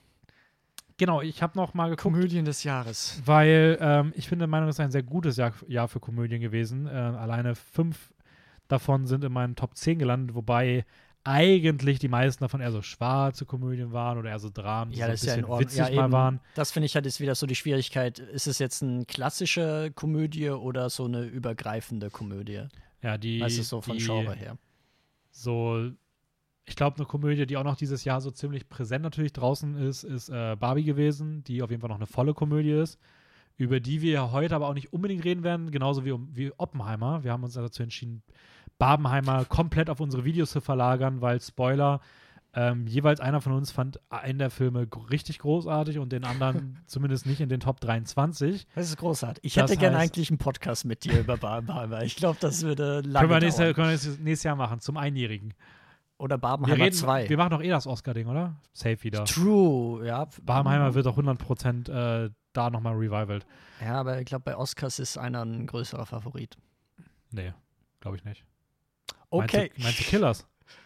Nee, zwischen Barbie und Oppenheimer, meine ich. Gibt es einer, der, glaube ich, bei den Oscars besser wegkommt als wie der andere Film. Da reden wir Aber mal. da können wir da dann reden wir an schön Stelle schon mal noch ein drüber. Teaser für nächstes Jahr, Leute. Freut euch. Ähm, also ich muss sagen, ich finde, es ist ein, grundsätzlich aber ein sehr, sehr gutes Jahr für Komödien gewesen. Ähm, auch wenn viele auch wieder so ein bisschen Mischform sind, aber es ist doch Ja. viel Gutes vertreten gewesen und auch viele wirklich reine Komödien, die wirklich groß waren, wie zum Beispiel 100 of Beavers, den du schon angesprochen hast, Holdovers, äh, Killing Romans, Dali und so weiter und so fort. Ähm, Dali. Dali. Äh, darüber hinaus eine Komödie, die mir jetzt noch gerade sehr im Kopf geblieben ist, weil ich die gestern geschaut habe, ist Are You There, God, It's Me, Margaret. Ein Yes. Coming-of-Age-Film. Hast du den eigentlich auch gesehen? Nein. Den muss man sich, glaube ich, leihen oder sowas. Ach oder? so, ja. Weißt du, was da geht? Nein, absolut nicht. Möchtest du wissen, was es geht? Ja, Dennis, bitte. Hast du Ich Inside will Out gesehen? wissen. Äh, ja, den. Animationsfilm. Ja, Ja. ja, ja. Äh, es ist basically der, die gleiche Idee. Eltern ziehen mit ihrem Kind in, äh, von New New York nach New Jersey. Sie ist mitten in ihrer Pubertät und findet den Umzug richtig scheiße. Und in ihrer neuen Umgebung trifft sie dann aber auf neue Freunde und ähm, sie wird mit. Es ist halt so ein typisches. Wirklich, was danach kommt, ist S-Tier Coming-of-Age-Film. Also, das ist wirklich. Der, der ist großartig in diesen ganzen Mhm. Coming-of-Age-Elementen. Ähm, die Hauptdarstellerin, ähm, Abby Ryder Fortson, spielt das so krass. Also die hat so eine natürliche, lustige, witzige, herzliche Art, dass sie einfach zur absoluten Showstealerin wird. Ähm, einfach ein richtig schöner Feelgood-Film. Also der macht wirklich, der macht richtig Spaß. Ähm, der ist teilweise minimal konservativ bei so ein, zwei Sachen, macht das aber weg, indem er bei anderen Sachen, also es geht halt auch sehr viel um Religion und da finde Ja, ich, hat er einen ziemlich coolen Ansatz. Es gibt aber auch sehr, es geht aber auch sehr viel um so Mädchen und Frau sein. Da ist er, finde ich, ein bisschen konservativ. Hm, okay. Kann das aber, finde ich, ausbalancieren dadurch, dass der Film extrem stark betont, dass es halt um eine subjektive Wahrnehmung eines Mädchens geht. Also man ist sehr dicht an ihrer Lebensrealität und ich finde, das macht das dann irgendwie okay, dass er vielleicht an einer oder anderen Stelle ein bisschen konservativ, Okay. unnötig konservativ wirkt. Aber ähm, fand ich jetzt, habe ich dem Film jetzt nicht unbedingt ähm, ankreiden wollen. Ähm, und ja, sonstige Komödien. Halt, ich fand von dem Mischform, wo ich da jetzt zurückdenke, wo habe ich äußerst viel gelacht, kann ja schon mal so ein bisschen äh, von Top 10 vorweggreifen, Babylon und Poor Things. Fand ja, genau, das wären halt auch für mich so lustig. diese, diese Mischformen, die auf jeden Fall auch ganz weit vorne also dabei wären. Nicht als reine Komödie, ich, auch Nimona fand ich, hatte eigentlich übelst viele gute Gags, wo wir ja schon mal angesprochen haben. Ja, wie gesagt, der von dir verpasste Riddle of Fire auf jeden Fall auch. Also da habe ich auch unfassbar viel lachen müssen im Kino. Dungeons and Dragons fand ich jetzt als Blockbuster-Komödie. Ich glaube, da wirst du mir nicht so zustimmen, aber ich fand, dass der auch einige sehr coole Gags hatte. Der hat als Blockbuster auf jeden Fall Spaß gemacht, das Ja, ich ja. auch sagen. Und Leo. ich werde wieder. Was aber ich, da habe ich echt gelacht bei dem Okay, teilweise. Ich fand um, um was geht es eigentlich in diesem Leo? Das Um ist so ein bisschen Leo. so ein Running Meme, weil der Film sieht irgendwie so mega trash aus und du hast den irgendwie ganz gut bewertet und du hast den mir auch so angepriesen die ganze Zeit. Ich werde noch schauen, aber ich habe ihn jetzt leider nicht für die Folge geschafft. Aber um was ja, geht's den musst du also auch jetzt nicht dieses Jahr schauen, den kannst du auch getrost nächstes Jahr schauen. Gibt es nämlich auf ich den- Vielleicht Netflix. schaue ich den später noch. Mal gucken. Oh, ja, ja, ja. Da will ich aber auch eine eigentlich- nee, Ich Sprachnachricht. sehe gerade, es ist schon halb neun. Das, vielleicht morgen. schwierig. Aber Ähm, in Leo geht es um Leo. Das ist im Prinzip ein Lizard, äh, der zusammen mit seiner Schildkröte äh, in einer ähm, so ein Klassentier ist. Ich weiß nicht, ich hatte in meiner Schulzeit eigentlich gar kein Klassentier, aber halt steht quasi im Klassenzimmer und äh, ist einfach da. Kinder Klass- können es. Klassentiere haben Sommerferien richtig viel Spaß. Also man nimmt immer irgendwer mit, oder? Ja, so ich glaub scheiße. schon. Also, naja. Ich hatten, wir hatten wir auch zum Glück nie. Okay, okay. Ich dachte, jetzt kommt eine Story raus, eine Nee. Anekdote. Aber es ist ein Schulfilm. Ähm, Leo. und im Prinzip, Leo merkt dann aber, okay, ähm, ich bin, glaube ich, so 79 Jahre alt und dann erfährt er, ähm, 79 ist fehl. Ich bin mir nicht sicher, ob die Zahlen stimmen. Aber auf jeden Fall, was wichtig ist, ist, dass er erfährt, dass äh, die Durchschnittsdauer von ähm, Eidechsen so bei 80 Jahren liegt. Und dann merkt er, fuck, ich habe eigentlich mega wenig zu leben und jetzt will ich eigentlich nochmal so voll drin aufgehen. Es ist dadurch so ein bisschen wie Ikiro von Akira Kurosawa, hat mich tatsächlich Alter. daran erinnert von der äh, Grundidee. Ähm, aber dann ist es eben so diese Frage, weil es kommt dann eine neue Lehrerin, weil die alte äh, schwanger wird und dementsprechend die vertreten wird und die ist extrem streng und die beordert dann eben die Schüler, dass sie dann je eine Person eben übers Wochenende ein Tier, ähm, entweder die Schildkröte oder the Lizard, mit nach Hause nehmen soll. In den meisten Fällen ist es Leo. Und dann merkt Leo, also Leo will eigentlich diese äh, Möglichkeit nehmen, um auszubrechen, aber er merkt, ey, die Kinder, die haben eigentlich schon Probleme so. Und ähm, ja, dann wird er im Prinzip ein Therapist, Therapeut. Ich dachte gerade, ein Terrorist. Terrorist.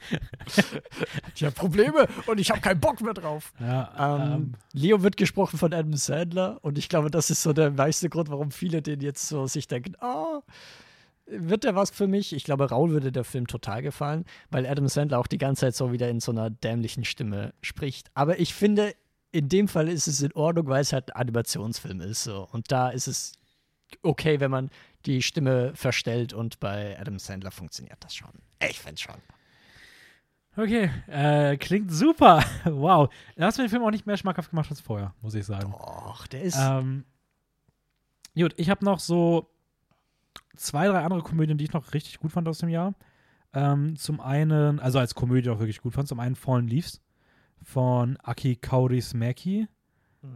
Ähm, hast du den gesehen? ja, den habe ich gesehen. Ähm, da geht es ja so ein bisschen um, es ist halt ein finnischer Film. Eigentlich geht es um eine Romanze in so einem kleinen finnischen Vorort und die ist halt so sehr, böse gesagt, so ein bisschen auf so eine Niedrigklasse runtergebrochen. Es geht um Alkoholiker, sie lernen sie in so einem Karaoke-Pub kennen, ähm, bei jetzt auch nicht die besten Jobs. Und ähm, ja, ich kann gar nicht genau sagen, was das mit mir gemacht hat, aber irgendwie hat er so eine, das ist so, wenn man an finnische Komödien denkt, dann denkt man an sowas. Das ist witzig, Ja, aber es ja. ist wahnsinnig finnisch. Also es ist sehr trocken. Ja, so, gefühlt ist wirklich so Humor, also wirklich, oder so emotionaler Humor ist da so fast gar keiner drin. Äh, ich fand außerdem dann das komplette Gegenteil, so in jeglicher Art emotional drüber und unfassbar extrovertiert in seinen Emotionen und seinem Humor ist dann für mich äh, von Rain Allen Miller Ry Lane gewesen. Hm. Äh, hast du den gesehen? Nee, den habe ich nicht gesehen, aber gibt es den auf Netflix? Den gibt es auf Disney. Disney Plus. Ja, und äh, da lernen sich äh, auf so einer Kunstausstellung, glaube ich, auf einer Unisex-Toilette, lernen sich zwei kennen, weil er irgendwie kompletten Mental Breakdown hat und am Heulen ist. Und die schlendern danach durch äh, Rye Lane, was halt irgendwie so ein Bereich irgendwo in Südlondon ist. Und tauschen sich halt ein bisschen aus und versuchen halt beide so ein bisschen ihre aktuelle, sich so ein bisschen gegenseitig dabei zu therapieren, wo sie gerade in, ihrem- in ihrem Leben stehen. Mhm. Und dabei erzählt sich dann halt so eine bisschen typische Rom-Com, die aber wirklich richtig tolle Szenen hat. Also, ähm, das fühlt sich, ist, ist eher für mich eigentlich ein Film, der eher hätte auf Apple laufen müssen. Ich finde, das fühlt sich an wie so ein Apple-Film. Ähm, aber in, wirklich in seinem positiven Sinne. Ja. Ich finde, das ist eine sehr gute Überleitung zu meinem Platz Nummer 12. Das heißt, du hast keine weitere Komödie mehr drin gehabt, Nee. die du noch Also, besonders gut finden würdest. nee, nee. Ja, ich so richtig erwähnenswert auch eigentlich keine mehr. Okay, dein Platz 12. Mein Platz 12 ist nämlich ein Apple TV-Film ähm, von einem Großmeister. Oh. Martin Scorsese. Ähm, nämlich mit Killers of the Flower Moon hat er wieder mal einen langen Film gemacht, über 200 Minuten, aber ich finde einer, der diesmal eigentlich schon relativ gut in Anführungszeichen man wegschauen kann. Ähm, eben basiert auf realen äh, Geschehnissen von den Osage People, einem amerikanischen indigenen Stamm, ähm, die dann eben ein Land zugesprochen wurde, also eigentlich vertrieben wurden, aber bei diesem Land haben sie dann eben ähm, Öl gefunden, schwarzes Gold und sind dementsprechend super reich geworden. Und jetzt gibt es eben so diese weißen Leute, die sich ähm, quasi ja einheiraten in die Familien der Osage People, dann einige Morde begehen kaltblütig, also wirklich ohne jegliche Emotion oder sonst was, wirklich fast schon beiläufig und dann eben dadurch an den ganzen Reichtum und Wohlstand kommen wollen. Also so ein Teil der US-amerikanischen Geschichte, der, glaube ich, nicht so oft ähm, ja, angesprochen wird. Und umso stärker finde ich es eigentlich, dass Martin Scorsese das hier macht und sich auf diesen Film, auf dieses ganze Thema total einlässt und da eigentlich so einen wertvollen Beitrag zur Erinnerungskultur irgendwie mit sich bringt. Ähm, und ist irgendwo so ein typischer Scorsese-Film, weil du äh, quasi Fokus auf die zwielichtigen, eigentlich bösen Mhm. Protagonisten hast, so wie es halt immer bei seinen Filmen eigentlich der Fall ist. Ähm, aber eben noch mal ein bisschen interessanter, weil ich finde, du sympathisierst nicht zu sehr mit diesen Protagonisten, wie es bei anderen Scorsese-Filmen ist. Wie bei den ganzen. Gangsterfilmen Also, aber dadurch wird es halt hier irgendwie auch diesem Thema, das dahinter steht, irgendwie gerecht. genau. Also ich finde auch, man merkt ihm, dass er da, also dass ihm das Thema halt irgendwie auch was bedeutet. Extrem stark so. Dass er nicht einfach nur irgendwie einen Film machen wollte darüber, weil er es irgendwie thematisch so dachte, so, boah, es gibt bestimmt geile Bilder und geile Geschichten zu erzählen, sondern man merkt, dass er so sehr emotion invested ist. Ja. Und ich finde auch, das wertet den Film auf jeden Fall sehr, sehr auf. Ähm, toll gespielt, toll, also wahnsinnig gut inszeniert. Ähm, ja, habe ich. aber halt so, wie man es von Scorsese irgendwie gewohnt ist, so total souverän. ja, voll, würde ich auch, auch jetzt sagen. keine große Überraschung gleichzeitig von der Inszenierung her. Aber Schauspiel, Lily Gladstone ist eine große Überraschung, weil man die halt bislang noch nicht kannte. Ja. Nee, ich mu- muss auch sagen, also bei mir ist der auch ganz, ganz knapp an meinen Top 23 in dem Fall jetzt hier vorbeigeflogen. Ich glaube, es ist Platz 26 gewesen. Ich weiß aber auch, dass es so für mich so in diesem Jahr noch so zwei, drei Filme gibt, die ich auch gerne nochmal rewatchen will. Und ich Ja. glaube, dass die auch im Rewatch bei mir deutlich besser werden. Zum einen Mhm. der eine Vertreter aus dem, äh, ich will das nicht vorwegnehmen, aus dem Barbie und Oppenheimer-Ding, den ich nicht so gut fand. Ah, äh, weil wir verraten es ja nicht, dafür müsst ihr unsere Videos hören, welcher hochgelandet ist. Ähm, den Oder wür- schauen. den würde ich gerne nochmal sehen, weil ich glaube, dass der mir dann besser gefallen würde. Äh, Killers of the Flower Moon würde ich auch gerne nochmal sehen. Ich habe mir auch ganz fest vorgenommen, wenn, ähm, ich hoffe, dass es, äh, wenn Napoleon rauskommt, in der Director's Cut- Cut-Version, die auch die bevorzugte ist, die dann auf Apple TV erscheinen wird. Äh, aber es ist noch nicht offiziell wann. nee, oder genau, aber ich hoffe, dass zu dem das Zeitpunkt, wenn die erscheint, Aber kann halt auch sein, dass die erst Nee, 2025 nein, die soll, die soll nächstes Jahr erscheinen. Ja, aber laut Ridley Scott. Ja, Ja. das wird auch Apple TV sich nicht nehmen lassen. Ähm, und ich hoffe, dass zu dem Zeitpunkt, wo die erschienen ist, dann auch schon Killers of the Flower Moon vorhanden ist, weil da werde ich mir schön für einen Monat Apple TV machen. Ach, sehr gut. Werd mir, ich habe auf jeden Fall gesehen, ich habe vier, äh, vier Filme dann, Flora and Sun, irgend so einen anderen noch und, äh, Irgendeine andere noch. und äh, dann halt äh, Killers of the Flower Moon und Napoleon. Ja. Und ähm, ich glaube, dass ich dann Killers of Flower Moon doch nochmal deutlich, noch deutlich besser finde, weil ich kann mir schon vorstellen, dass es auch für mich eher einer seiner besseren Filme ist. Ähm, demnach eine sehr schöne Wahl auf Platz 12. Hast du gut Dankeschön. gemacht. Danke, danke. Kleiner Schulterklopfer. Werde ich dich, werde ich deinen zwei äh, Platz 12 loben? Das ist die Frage. Ja, wirst du. Denn du wirst nicht drüber reden, wenn er bei Top dir in 10. deiner Top 10 drin ist. Und zwar ist es ähm, ein chinesischer Animationsfilm Mm, äh, oh. von Tian Shou-Peng. Und zwar Deep Sea. Ähm, geht um ein Mädchen, das unter Wasser in einem Fischrestaurant landet, voller Fantasywesen und ähm, bunter Farben. Das Ding sieht aus wie äh, der bunteste, acryligste Tuschkasten, den man sich vorstellen kann.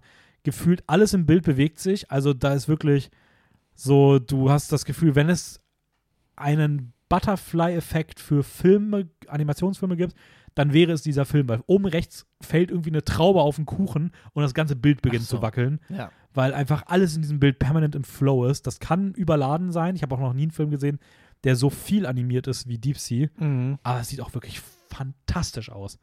Und ähm, es ist ein wunder, wunder, wundervoller Film, der ehrlicherweise bei mir nur aus den Top 10 auch rausgeflogen ist, weil ich mir gedacht habe, ah, komm, zwei Animationsfilme reichen. Mach mal ein bisschen Abwechslung. Und was passt da In noch den gut Top rein? 10, ja. Also, ähm, ja, aber war wirklich ein, äh, ist ein ganz, ganz, ganz, ganz toller Film. Ähm, wenn ihr da noch mehr Lob hören wollt von jemandem, der den Film noch eine Spur besser fand, ähm, dann hört euch auf jeden Fall Tobits Video an. Aber Deep Sea ist auf jeden Fall eine riesige Empfehlung. Den kann man auch schon auf Blu-ray vorbestellen. Ähm, Ja, den gibt's schon. Ich war tatsächlich kurz davor, ich war letztens im Thalia, krass. dachte mir so, oh, vielleicht kaufe ich den, aber werde ich jetzt nächstes Jahr auf jeden Fall noch machen. ist auf deinem Platz 11 ein Animationsfilm. Nein. Und deswegen, das dachte ich mir auch schon, können wir mal zum Genre, also in Anführungszeichen Genre natürlich, kann man jetzt drüber streiten, ob Animation Genre ist oder nicht. Guillermo del Toro würde sagen, nein. ähm, aber es ist eine Kunstform. Ähm, wir können ja generell mal über Genre, äh, über Animation reden des Jahres 2023, weil ich fand, das war extrem stark. Ja, würde ich auch sagen. Also, wir haben jetzt ja schon, ich meine, man sieht es ja allein schon in unseren Top 20 oder unseren Top 23. Wir haben jetzt schon über Suzume geredet, wir haben über Nimona geredet, wir haben über Slam Dunk geredet, wir haben über The Boy and the Heron geredet, wir haben über Deep Sea geredet. Eins, zwei, drei davon waren auch in unseren, bei einem von uns mindestens in unseren Top 10. Waren es nicht vier? Vier sogar, stimmt, Ich sorry. glaube, oder? Ja. Ähm, dann kann ich schon mal vorwegnehmen, in meinem Top 10 Video ist auf jeden Fall auch noch der rein von der Optik auf jeden Fall für mich bestanimierte Film des Jahres, nämlich äh, Across the Spider-Verse. Across the Spider-Verse. Ähm, der wirklich fantastisch aussieht. Der ja auch das ein bisschen losge... Also der erste Teil hat ja das losgelöst mit diesem ganzen neuen ähm, Animationsstil, der jetzt in den Mainstream irgendwie eingebettet wird und nochmal was ganz anderes macht, im Ja. Gegensatz zu Disney und Pixar, die ja die gleiche safe Schiene irgendwie fahren. ja, ja, irgendwo schon. Also es ist irgendwie schade, weil ich habe das Gefühl, Pixar ohne Disney würde vielleicht mehr auf den Zug aufspringen. Aber Ja, irgendwie durch die vorstellen. Disney, Co Disney äh, Koop ist es irgendwie so ein bisschen, ja, ist auch so ein bisschen die Luft raus. Also ich weiß nicht, was Disney da gerade veranstaltet. Gerade dieses Jahr Wish, also haben wir, glaube ich, beide nicht gesehen. naja, hat mich aber nicht gereizt. Ja, eben, also Kinoticket würde ich dann nicht dafür äh, ausgeben und ich weiß nicht, ob ich mir ehrlich gesagt auch auf Disney Plus quasi gratis anschauen würde. Aber ja, das würde ich Beispiel- schon machen. Das würde Dennis schon machen. Elemental habe ich da ja auch gesehen, den fand ich aber auch nur so mittelmäßig. Ja, eben. ganz Ich fand nett. den auch so, oh, ja, ja. Ähm, aber zum Beispiel, was auch natürlich jetzt ganz objektiv äh, für Animation spricht dieses Jahr, ähm, ist The Super Mario Bros. Movie, weil der ist ja, glaube ich, jetzt mittlerweile der erfolgreichste Animationsfilm jemals, meine ich. Ich meine, dass er Frozen überholt hat. Und wenn nicht, Hätte dann er ist es auf der jeden zweite Fall verdient. Uh, ich muss Uh. sagen, ich mochte den sehr gerne.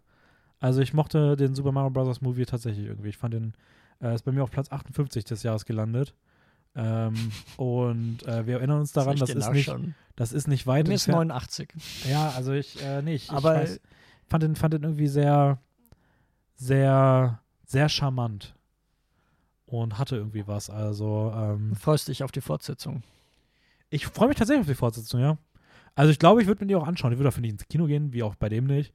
Aber ich würde mir die gerne anschauen. Ich hoffe, dass weiterhin, dass vielleicht, falls eine neue große Rolle dazu kommt, dass, ähm, also wer, wir können ja mal rüber, also wenn, wir haben ja einen Chris Pratt, der Mario spricht. Ähm, wer könnte Yoshi spielen? Weil du hast ihm gerade schon einen Namen gesagt, den ich da sehen würde, und zwar so ein Adam Sandler. Uh, ja, Weil er hat sich doch der, schon auch dafür eine Hand in der. Stimme ja mit, mit aus der Lillard. Ja, nee. Ähm, Ja, ich frage mich, wer Wario und Waluigi sprechen werden. Also die sind jetzt nicht fix für eine Fortsetzung, aber ich könnte mir Danny DeVito und Steve Buscemi vorstellen. Ja, auf jeden Fall eine schöne, eine schöne Kombi. ähm, ich habe gerade irgendwo, ich habe irgendwo, äh, ah, was war das denn? Ich habe irgendwo über, über Waluigi zuletzt sehr viel nachgedacht. Ich weiß auch gerade nicht mehr, wo das war. Ich bin gerade nicht drauf gekommen. Ähm, In deiner Tagträumerei. Das war Ist safe meine eigentlich immer, ist immer ein guter Reason nachzudenken, Waluigi. Zurück zur Animation. Äh, wie gesagt, was ich auch noch mochte, Leo haben wir ja schon angesprochen, aber zum Beispiel auch der Teenage Mutant Ninja Turtles ähm, Film Mutant Mayhem war zwar jetzt nicht, also hat, war nicht, ist nicht übelst originell oder sowas, aber war trotzdem ein guter Animationsfilm. Mhm. Ebenfalls, je nachdem, ob man den jetzt 2023 zählt oder nicht, weil er ein bisschen zwischen den Jahren steht, äh, Puss in Boots, The Last Wish. Also da bin ich mir sehr sicher, dass wenn ich den die- für dieses Jahr gesehen hätte und den nicht aufgehoben hätte für unsere DreamWorks Challenge, die ja dann nächstes Jahr erst weitergeht, mhm. und wir den, also ich den dann auch erst irgendwie im März bespreche und erst dann sehen werde, hätte ich den für dieses Jahr geschaut, hätte ich den auch zu diesem Jahr gezählt und dann wäre der bei mir ganz, ganz weit oben gelandet, bin ich mir fast schon sehr, sehr sicher. Also in der Top 20 safe. ja, glaube ich auch. Also, ja, es gab ja auch noch Migration, den haben wir uns jetzt für nächstes Jahr aufgehoben. Das heißt, der ist jetzt so spät rausgekommen, dass wir gesagt haben, Ach, du meinst raus aus dem Teich. raus aus dem Teich, ja, natürlich. Ähm, den wir dann für nächstes Jahr nehmen werden, der auch irgendwie ganz cool wirkt.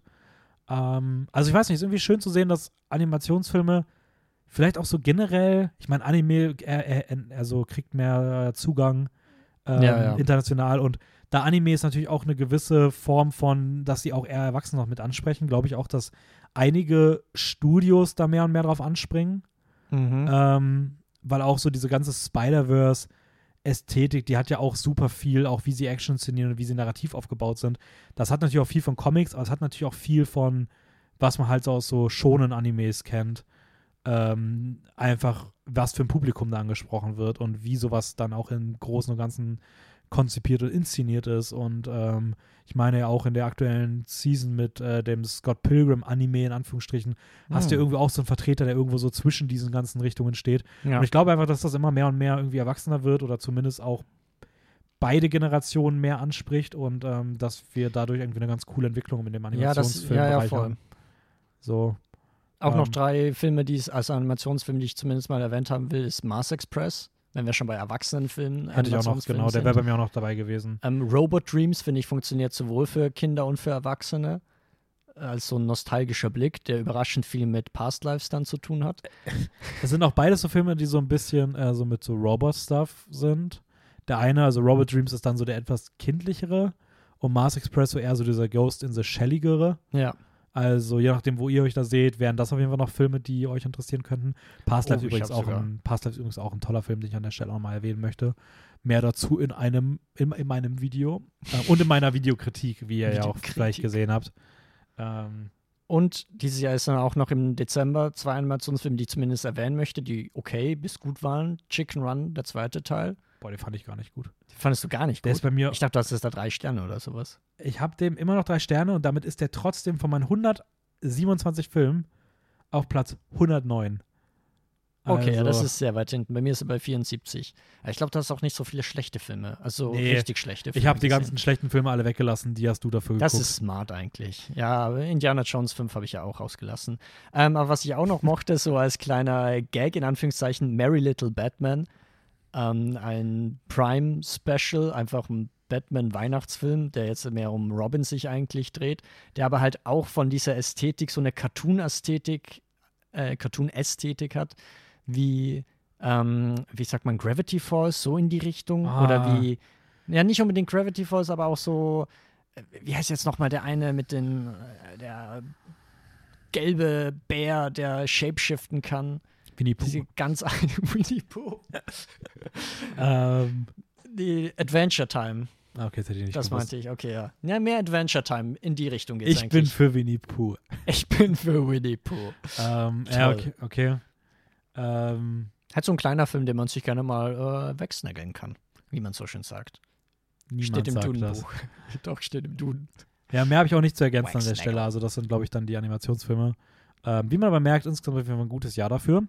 Ähm, kommen wir zu deinem Platz 11. Mein Platz 11 ist äh, ein Gerichtsfilm. Oh, Der ganz knapp ist jetzt tatsächlich noch äh, aus der Top 10 rausgekugelt wurde. Und zwar, weil er ein Gerichtsfilm ist und ich schon einen Gerichtsfilm in der Top 10 hatte. Äh, weil ich finde ihn eigentlich ähnlich gut. Nämlich die Sprache ist, die Rede ist von Red Rooms, ein kanadisch-französischer gar Film. nicht ich mich Anatomy of a Fall. Ja? Ich habe gerade Anatomy of a Fall gesagt, aber das ist ja gar nicht einer. Der ist ja bei dir in den Top 10 drin. Ja, eben. Anatomy of a Fall ist in den Top 10 und Red Rooms äh, auf Platz Nummer 11.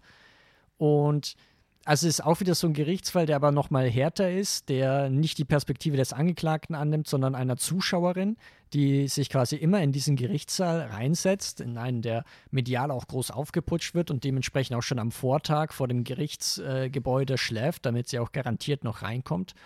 Und der ist in Anführungszeichen schwer zugänglich, beziehungsweise finde ich eigentlich, dass er da die Spannung irgendwie ausmacht, dass du gar nicht checkst, warum ist diese Person so interessiert an diesem Fall. Und ähm, da diese Frage stellt sich dir die ganze Zeit bis zum Ende. Ob das jetzt auch beantwortet wird oder nicht, das lasse ich an der Stelle jetzt mal offen.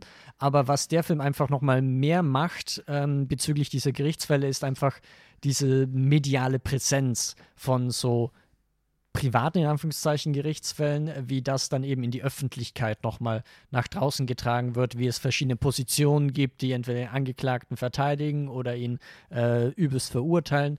Und gerade so nach äh, diesem realen Gerichtsfall von Amber Heard und Johnny Depp von ein, zwei Jahren oder so, Ja, ja. äh, fand ich das nochmal umso interessanter, was der da eigentlich nochmal für Punkte äh, aufzubringen hat. Lief auf dem Slash Film Festival, war da der Überraschungsfilm, von daher vielleicht kommt er noch 2024 ins Kino, würde ich mir wünschen, weil ich würde den unglaublich gerne ein zweites Mal anschauen.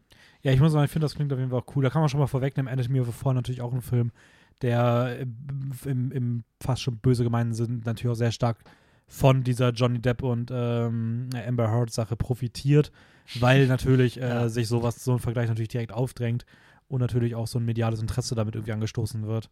Ähm, ja, sehr schöne Wahl. Mein Platz 11 ist ein Film, der ebenfalls, also ich habe mich sehr schwer getan, meinen Platz 10 festzusetzen. Und auch der ist dann letzten Endes knapp rausgefallen, obwohl ich ihn sehr, sehr gerne mochte. Und zwar ist äh, ist von Steven Spielberg äh, The Fablemans. Mm, Ähm, auch ein. Film, den, den wir ganz, ganz, ganz, ganz früh im Jahr gesehen haben. Ähm, Ich glaube, genau der einzige Film des Jahres, den das ganze Film-Joker-Team zusammengeschaut hat. Ja, tatsächlich. Und das ist irgendwie wholesome, finde ja, ich. und der es bei niemandem in die Top-Filme geschafft hat. Ähm, Außer bei Dennis R. Punkt. Ja, auch nicht. Ist auch nur Platz 11 geworden. Hat es auch nicht Ja, aber halt Top-Film im Sinne von Top 20 so. Aber ich muss sagen, ich fand den wirklich toll. Also die Geschichte von ähm, Sammy Fableman als fast schon so ein bisschen eher so synonym gefühlt für Steven Mhm. Spielberg zu betrachten, der so ein bisschen von seinem eigenen Leben, seiner eigenen Familie, seiner Liebe zum Film erzählt und äh, irgendwie so ein semi-autobiografisches Biopic ist, was einfach sich mit dem Film als so Medium auseinandersetzt und was der Film für Auswirkungen auf mein Leben haben kann und ähm, in typischer, also er fühlt sich wirklich auch nach Spielberg-Manier an, im absolut besten Sinne, auch meiner Meinung nach sein bester Filme, Film, den er seit 15, 20 Jahren gemacht hat. Müsste man mal genau nachschauen, wann er welche letzt, das letzte Mal, wann er einen großartigen Film gemacht hat, ähm, der da irgendwo meiner Meinung nach rangekommen ist.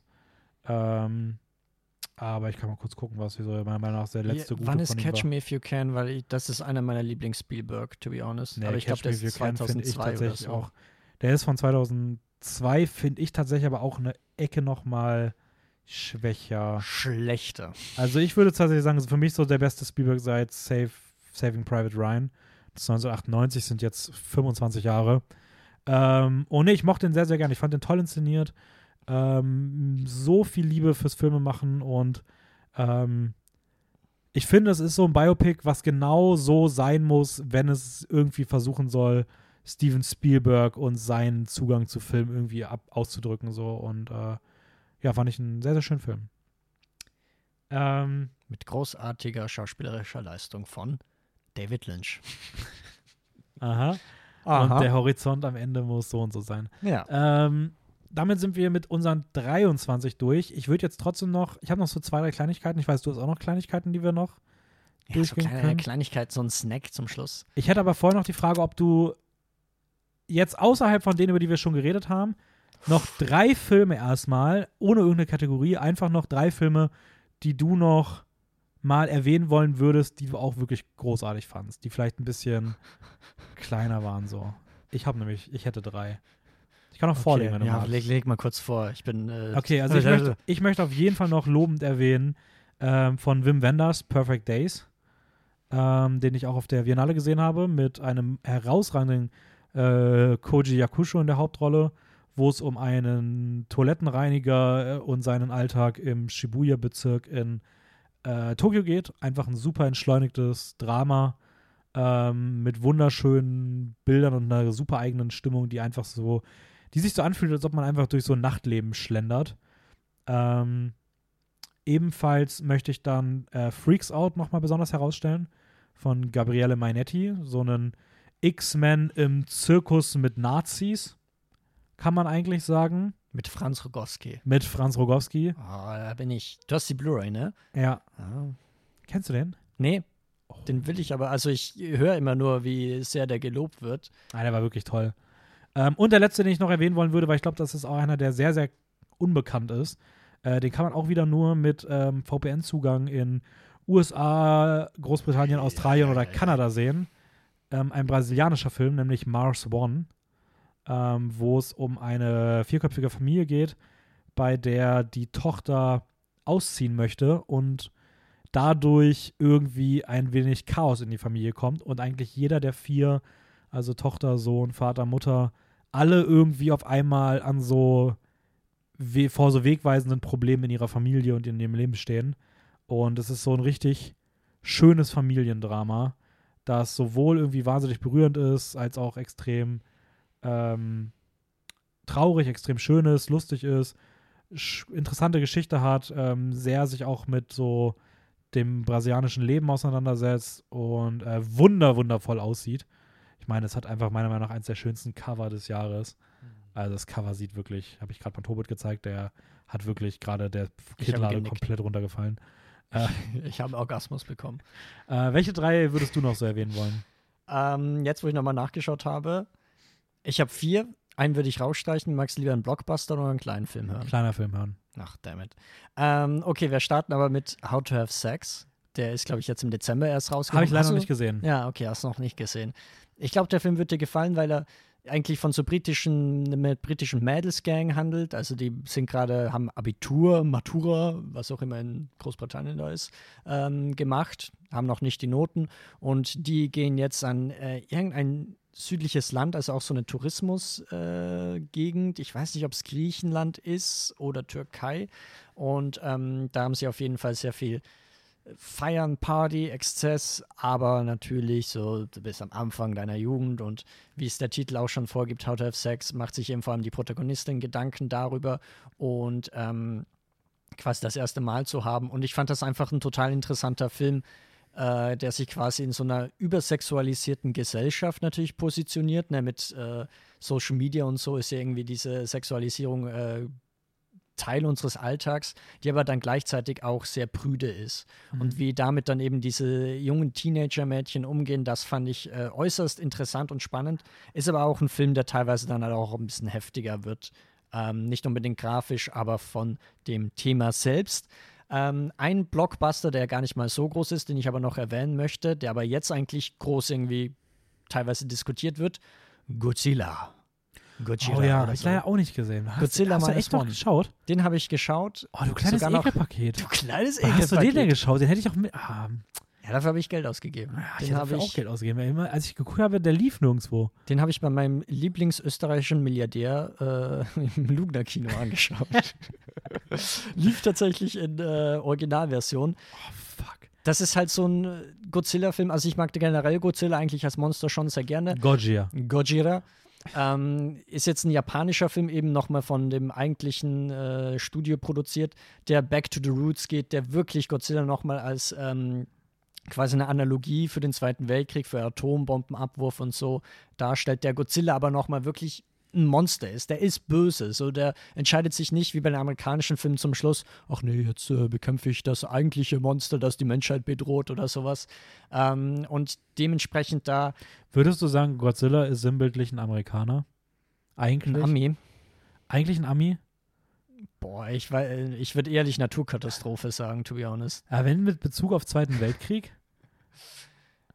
Also er hat noch kein amerikanisches Wort gesagt. Er sagt Stell dir mal vor, es gibt einfach so. Stell vor, es gibt einfach so einen Godzilla, der einfach so auf dem Rücken, diese Platten sind einfach so Amerika-Flaggen. Ja, oder der hat einfach so Captain Americas Schild so einmal in der Oder Hand. einfach eins, eins, der, stell dir einfach eins, eins den Godzilla vor, wie man ihn jetzt gesehen hat, aber dann hat er so eine Perü Perücke von Trump auf.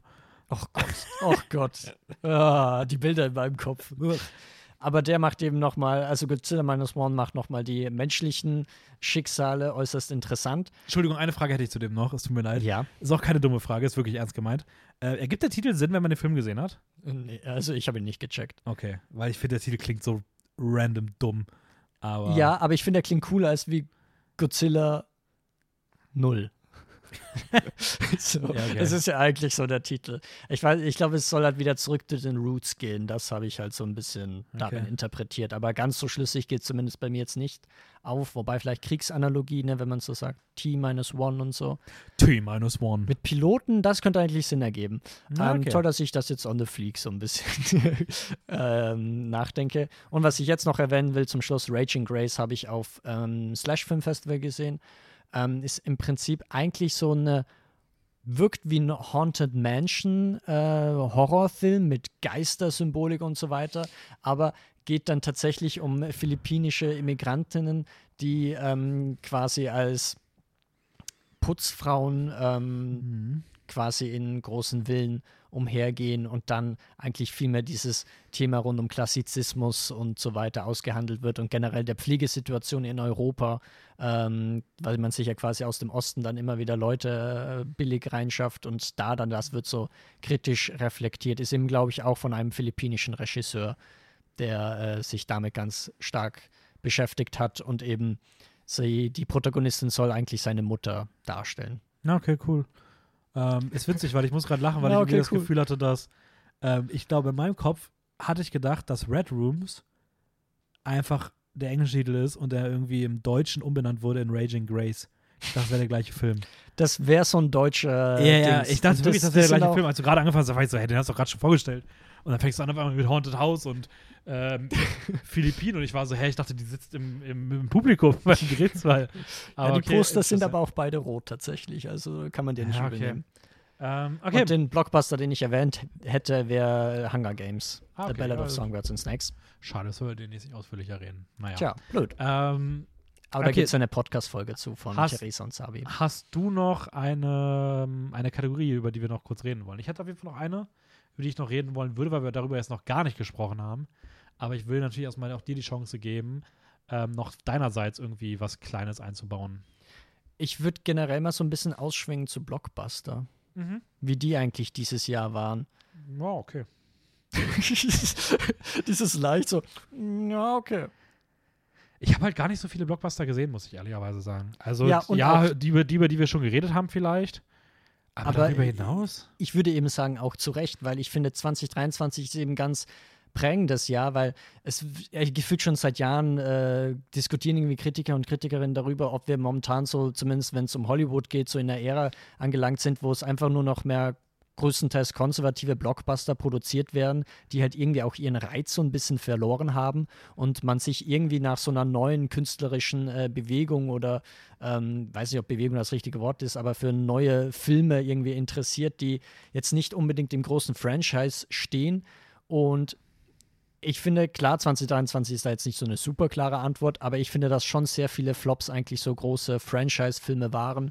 Und gerade wenn wir äh, nachdenken über die Superhelden-Genres, ich finde, der einzig gute Film, der dieses Jahr da rauskam, war Guardians of the Galaxy ja. 3 und halt Spider-Man Across the Spider-Verse, falls du den jetzt nicht als äh, Superheldenfilm zählst.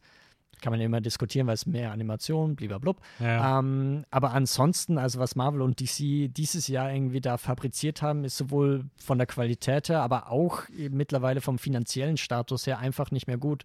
Und wir haben ja auch schon dieses Jahr, was natürlich auch sehr prägend war, waren die ganzen Streiks in Hollywood. Autoren und Schauspieler haben gestreikt, da haben wir auch eh darüber berichtet. Und das hat sich eben gezogen, weil es ja ein totales Minusgeschäft quasi ist für die Studios, wenn sie sich auf diese ähm, ja, Kompromisse einlassen. Und ich glaube schon, dass zum einen der Streik, aber auch generell die Blockbuster dieses Jahr, das hat, glaube ich, schon ein großes Minusgeschäft für Hollywood an sich gebracht. ja, aber Guardians war gut. aber Guardians war gut. ähm, ja, ich meine, da kann man auch darüber diskutieren. Ich würde sagen, Barbie und Oppenheimer sind ja mitunter die erfolgreichsten Filme des Jahres und äh, Super Mario Bros. Movie. Das sind natürlich auch Blockbuster-Filme, ja, aber ich finde trotzdem welche, aber die halt wenn, du, wenn du das Wort Blockbuster hörst, denkst du nicht an Barbie und Oppenheimer unbedingt, sondern du denkst dann eher so an wirklich so Marvel. Ja, mittlerweile ähm, nicht mehr, oder? Ich glaube, vor, keine Ahnung, 20 Jahren hättest du schon an so Filme in ja, dem weil, Kaliber gedacht. Ja, voll, aber auch weil Blockbuster vielleicht auch so ein bisschen in unserer Szene zumindest so ein bisschen auch so diesen, mittlerweile fast schon so ein, so ein negativ behafteter Begriff ist. Ja. So, also Blockbuster meint ja eigentlich fast gar nicht mehr großer Film, sondern Blockbuster meint eher lieblos produzierter Massenfilm. Ähm, aber ja, also wie gesagt, ich muss auch sagen, also Guardians würde ich auf jeden Fall positiv rausstellen. Die fand ich wirklich äh, toller Film, also einer der besten Marvel-Filme für mich. Ähm, wobei ich ihn noch gar nicht als Marvel-Film so wirklich greifen würde, sondern eher als äh, James Gunn zeigt nochmal einmal, wie es richtig geht, bevor er weggeht. Und ich glaube nicht, dass der bei DC jetzt nochmal krass den Erfolg wiederholen kann. Mhm. Das ist auch wieder das Ding. Ich glaube, sobald irgendwie diese Filme nämlich denken, dass die einmal was, was gut funktioniert, einfach in unendlicher Form weiterführen können, so das funktioniert ja nicht, weil die ganzen Sachen settingen sich halt. Ja. Ähm, dann kommen Veränderungen rein. Die Veränderung ist meistens aber einmal Mist, weil du einfach merkst, das war halt nicht einfach irgendwie was, was du einfach ähm, 10.000 Mal leicht äh, variiert irgendwie abspielen kannst, sondern das war halt, es hat halt mal funktioniert und das ist irgendwann auch einfach durch. Ja, und also ich glaube, die goldene Ära von Superhelden-Filmgenre ist einfach vorbei und wenn jetzt ein Superheldenfilm wirklich überzeugen soll, braucht es irgendwie so eine Genre-Mix mit irgendwas anderem, finde ich. Oder halt auch gekonnte ja, Leute die auch irgendwie wie James Gunn. Obwohl die halt in den letzten Jahren auch nicht unbedingt äh, immer, immer geklappt haben. Ich denke da an sowas wie Brightburn, wo du irgendwie so eine böse Superman-Version ähm, als Horrorfilm hatten ja, okay, aber ich meine jetzt so wirklich diese Blockbuster, die auch, oder Superheldenfilme, die auch bekannte Namen sind. Also sowas wie äh, Matt Reeves Batman, der halt eigentlich ein Neo-Noir-Film ist, oder halt ein Joker, der äh, ein Taxi-Driver-Klon ist. Oh. ähm, sowas in die Richtung. King of Comedy irgendwie gefühlt eher. Aber King of Comedy ja, und Taxi beides. Driver beides so ein bisschen. Aber ja, das stimmt schon so. Ich meine, ganz ehrlich, also ich finde so Across the Spider-Verse und Into the Spider-Verse, wenn man die jetzt da irgendwie auch reinzählt, beweisen die ja schon irgendwie, dass es auch noch geht.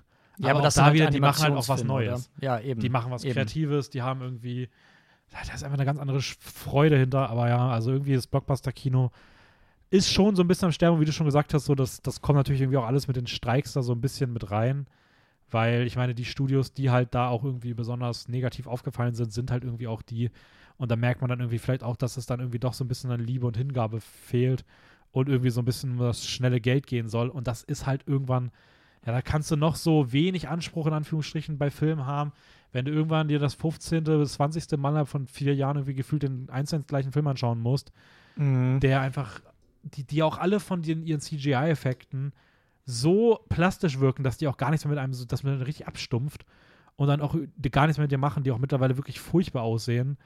ähm, ja, dann, dann, dann ist halt irgendwann auch einfach so die Luft raus. So. Und dann hast du halt irgendwie einen, diesen, diesen, diesen Trend von, äh, ich bin irgendwie eine halbe Leiche, aber lass mich noch mal über den Bildschirm krabbeln, weil wir können auch mal ein bisschen Geld rausmaken, aller Indiana Jones so. Ja, ja. So, ich meine, Harrison Ford war schon in Teil 4 gefühlt nicht mehr filmtauglich. Bin, ich bin echt gespannt, wie Teil 5 ist. Ich werde ihn auf jeden Fall noch nachholen. Ich habe ihn jetzt auch für die Folge nicht geschafft. Ähm, ich werde mir den mal irgendwann antun. Aber. ja, ich glaube, A24, it's your time to shine. So Studios in dem Kaliber.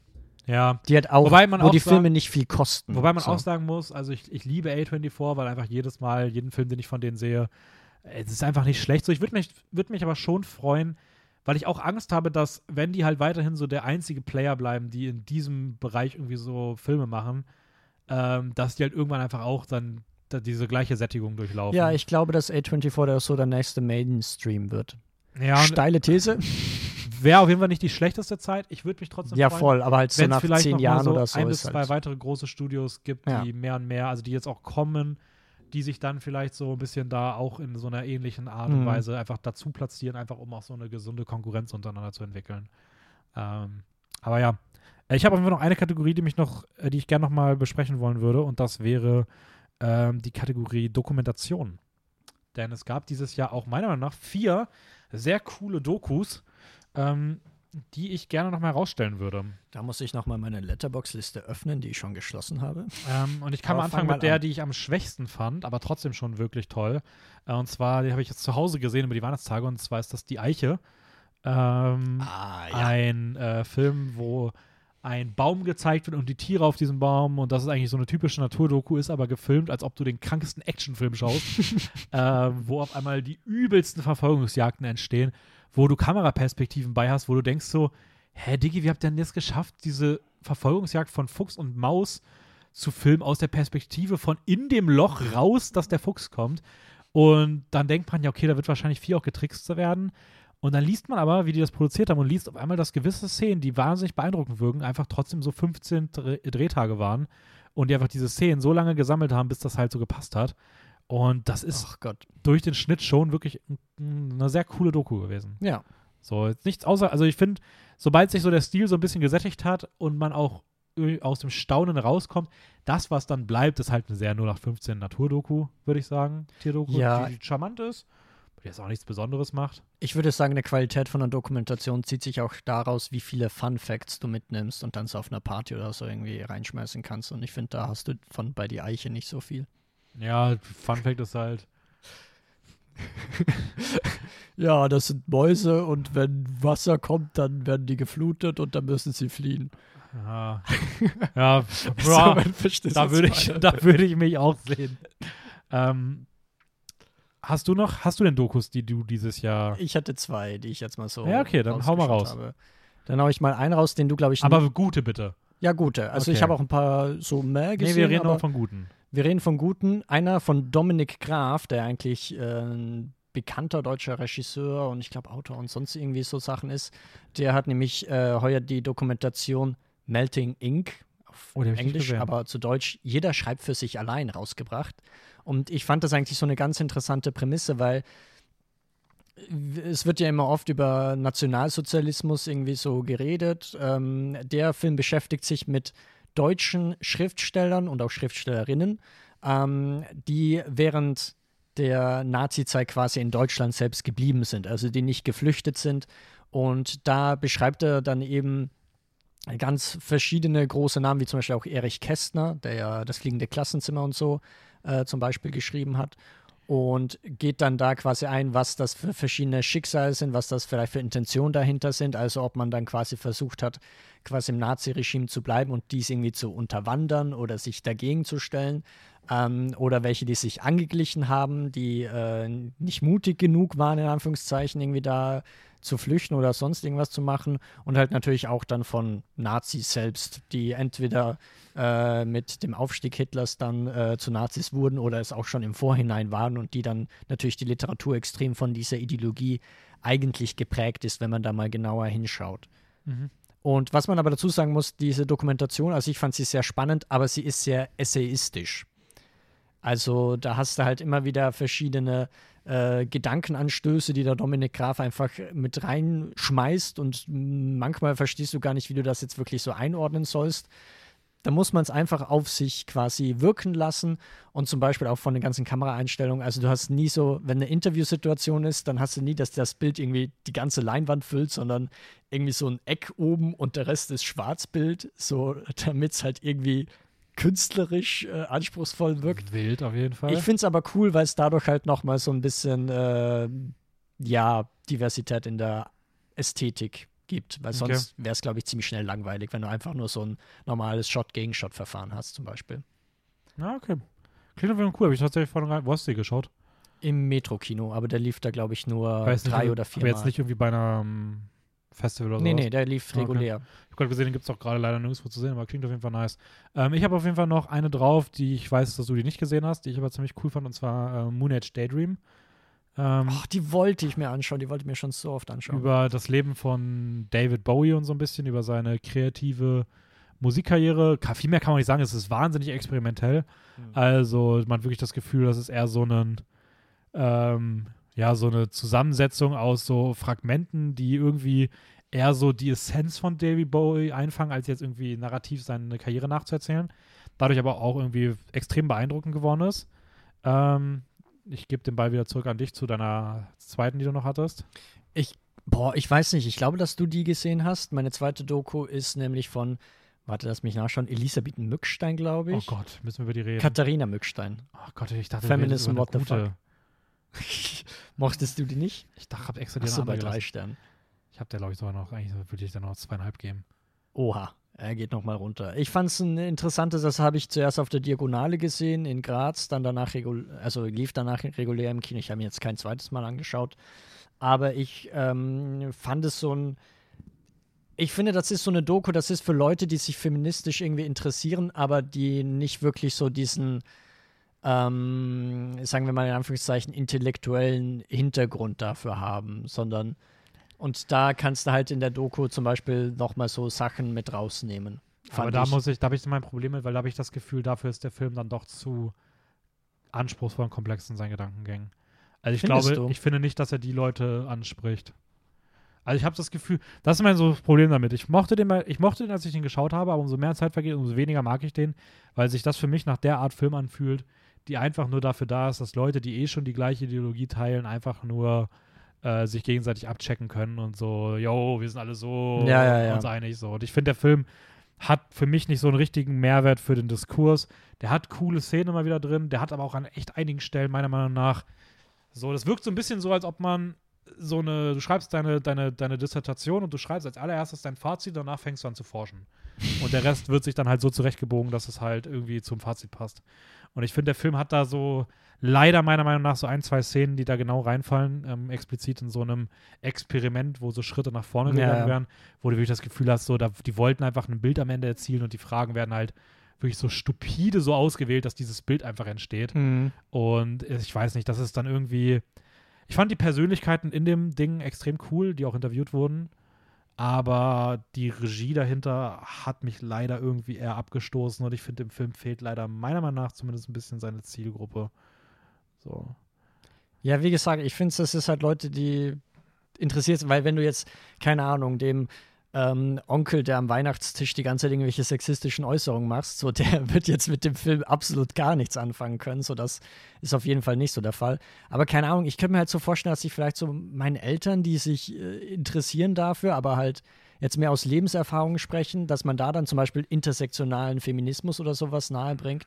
Das könnte ich mir halt zum Beispiel vorstellen. Aber Aber auch nur, wenn man dann irgendwie den gemeinsam irgendwie schaut.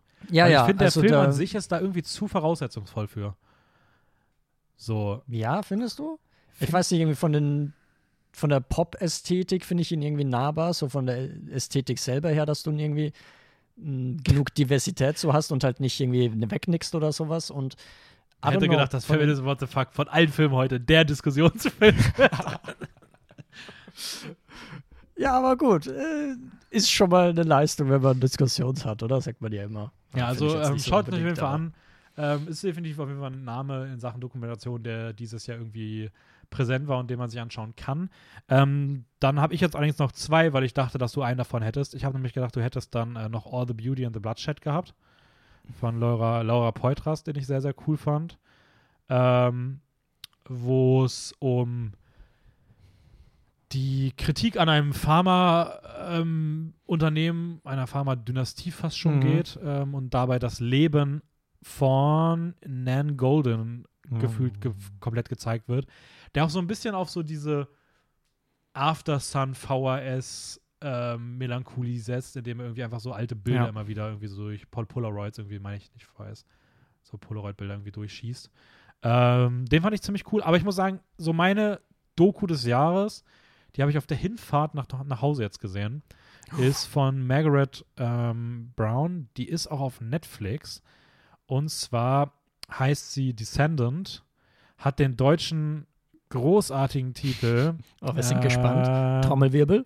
Fuck, das steht hier nicht.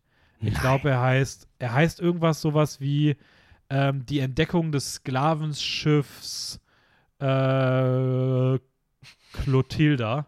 Ein furchtbarer Titel. Also damit jeder Deutscher weiß, auf was er sich da einlässt. Ja, So. ähm, aber es geht um Descendant, es geht um, ähm, um äh, die, eine, die, die Stadt heißt tatsächlich Africa Town ähm, in Alabama und äh, dort wurde eins der letzten Sklavenschiffe damals hingefahren, ähm, bevor das Sklavenhalten dann per Gesetz halt äh, natürlich absolut zu Recht äh, abgeschafft wurde und verboten wurde und die sich dann da sozusagen dann auch so ein bisschen äh, zwangsweise niedergelassen haben und denen danach aber so ein bisschen die Geschichte geraubt wird, weil dieses Boot wurde versenkt ähm, weil der Typ, der, der, der Weiße, der sie rübergebracht hat, sich natürlich sonst strafbar gemacht hätte.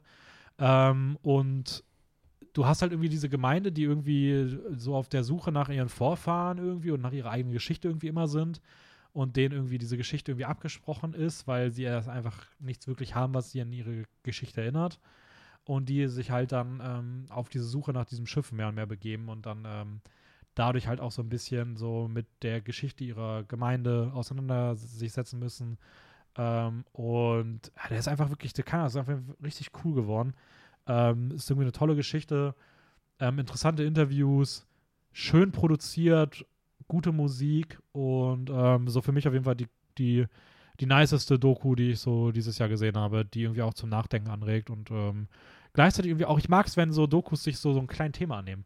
Mhm. einfach so, du hast äh, nicht, Ja, halt- nicht thematisch klein, aber so, okay, es geht um die Entdeckung von, von einem Schiff. So. Ja, ja, voll, weil sonst Dokumentation, wenn sie ein zu großes Thema irgendwie ansprechen wollen, dann äh, das irgendwie nicht greifen können, oder? Ja, voll. Und, so. Drum und von größeren Themen hat hat man auch erst schon mal gehört und bei so kleinen Sachen denke ich mir immer so, ich bin jetzt einfach, ich kenne mich jetzt einfach mit dieser Entdeckung dieses Sklavenschiffs aus. so, das ist irgendwie, geil, weil finde ich irgendwie cool, so sie mich, Mhm. also gerade bei Dokus solche Sachen irgendwie zu sehen, die dann irgendwie so kleine Nischen irgendwie, die vielleicht ein bisschen, die irgendwie auch natürlich verdienen, irgendwie gesehen zu werden, äh, irgendwie nochmal das Licht drauf scheinen. Meintest du, gibt's auf? Äh, Netflix. Ja, geil. Die Entdeckung des Sklavenschiffs Clotilda. Clotilda. Ich glaube, Ist das irgendwie sowas Wirklich heißt der. Clotilda? Ja, es heißt, das, das Schiff heißt Clotilda, die Clotilda. Auch im amerikanischen? Ja, mit C geschrieben. Clotilda. Clotilda, ja. Clotilda. Ähm, nee, ist auf jeden Fall wirklich eine, eine sehr, sehr tolle Dokumentation. Ähm, ja, ich habe auch gar nicht mehr so viel mehr.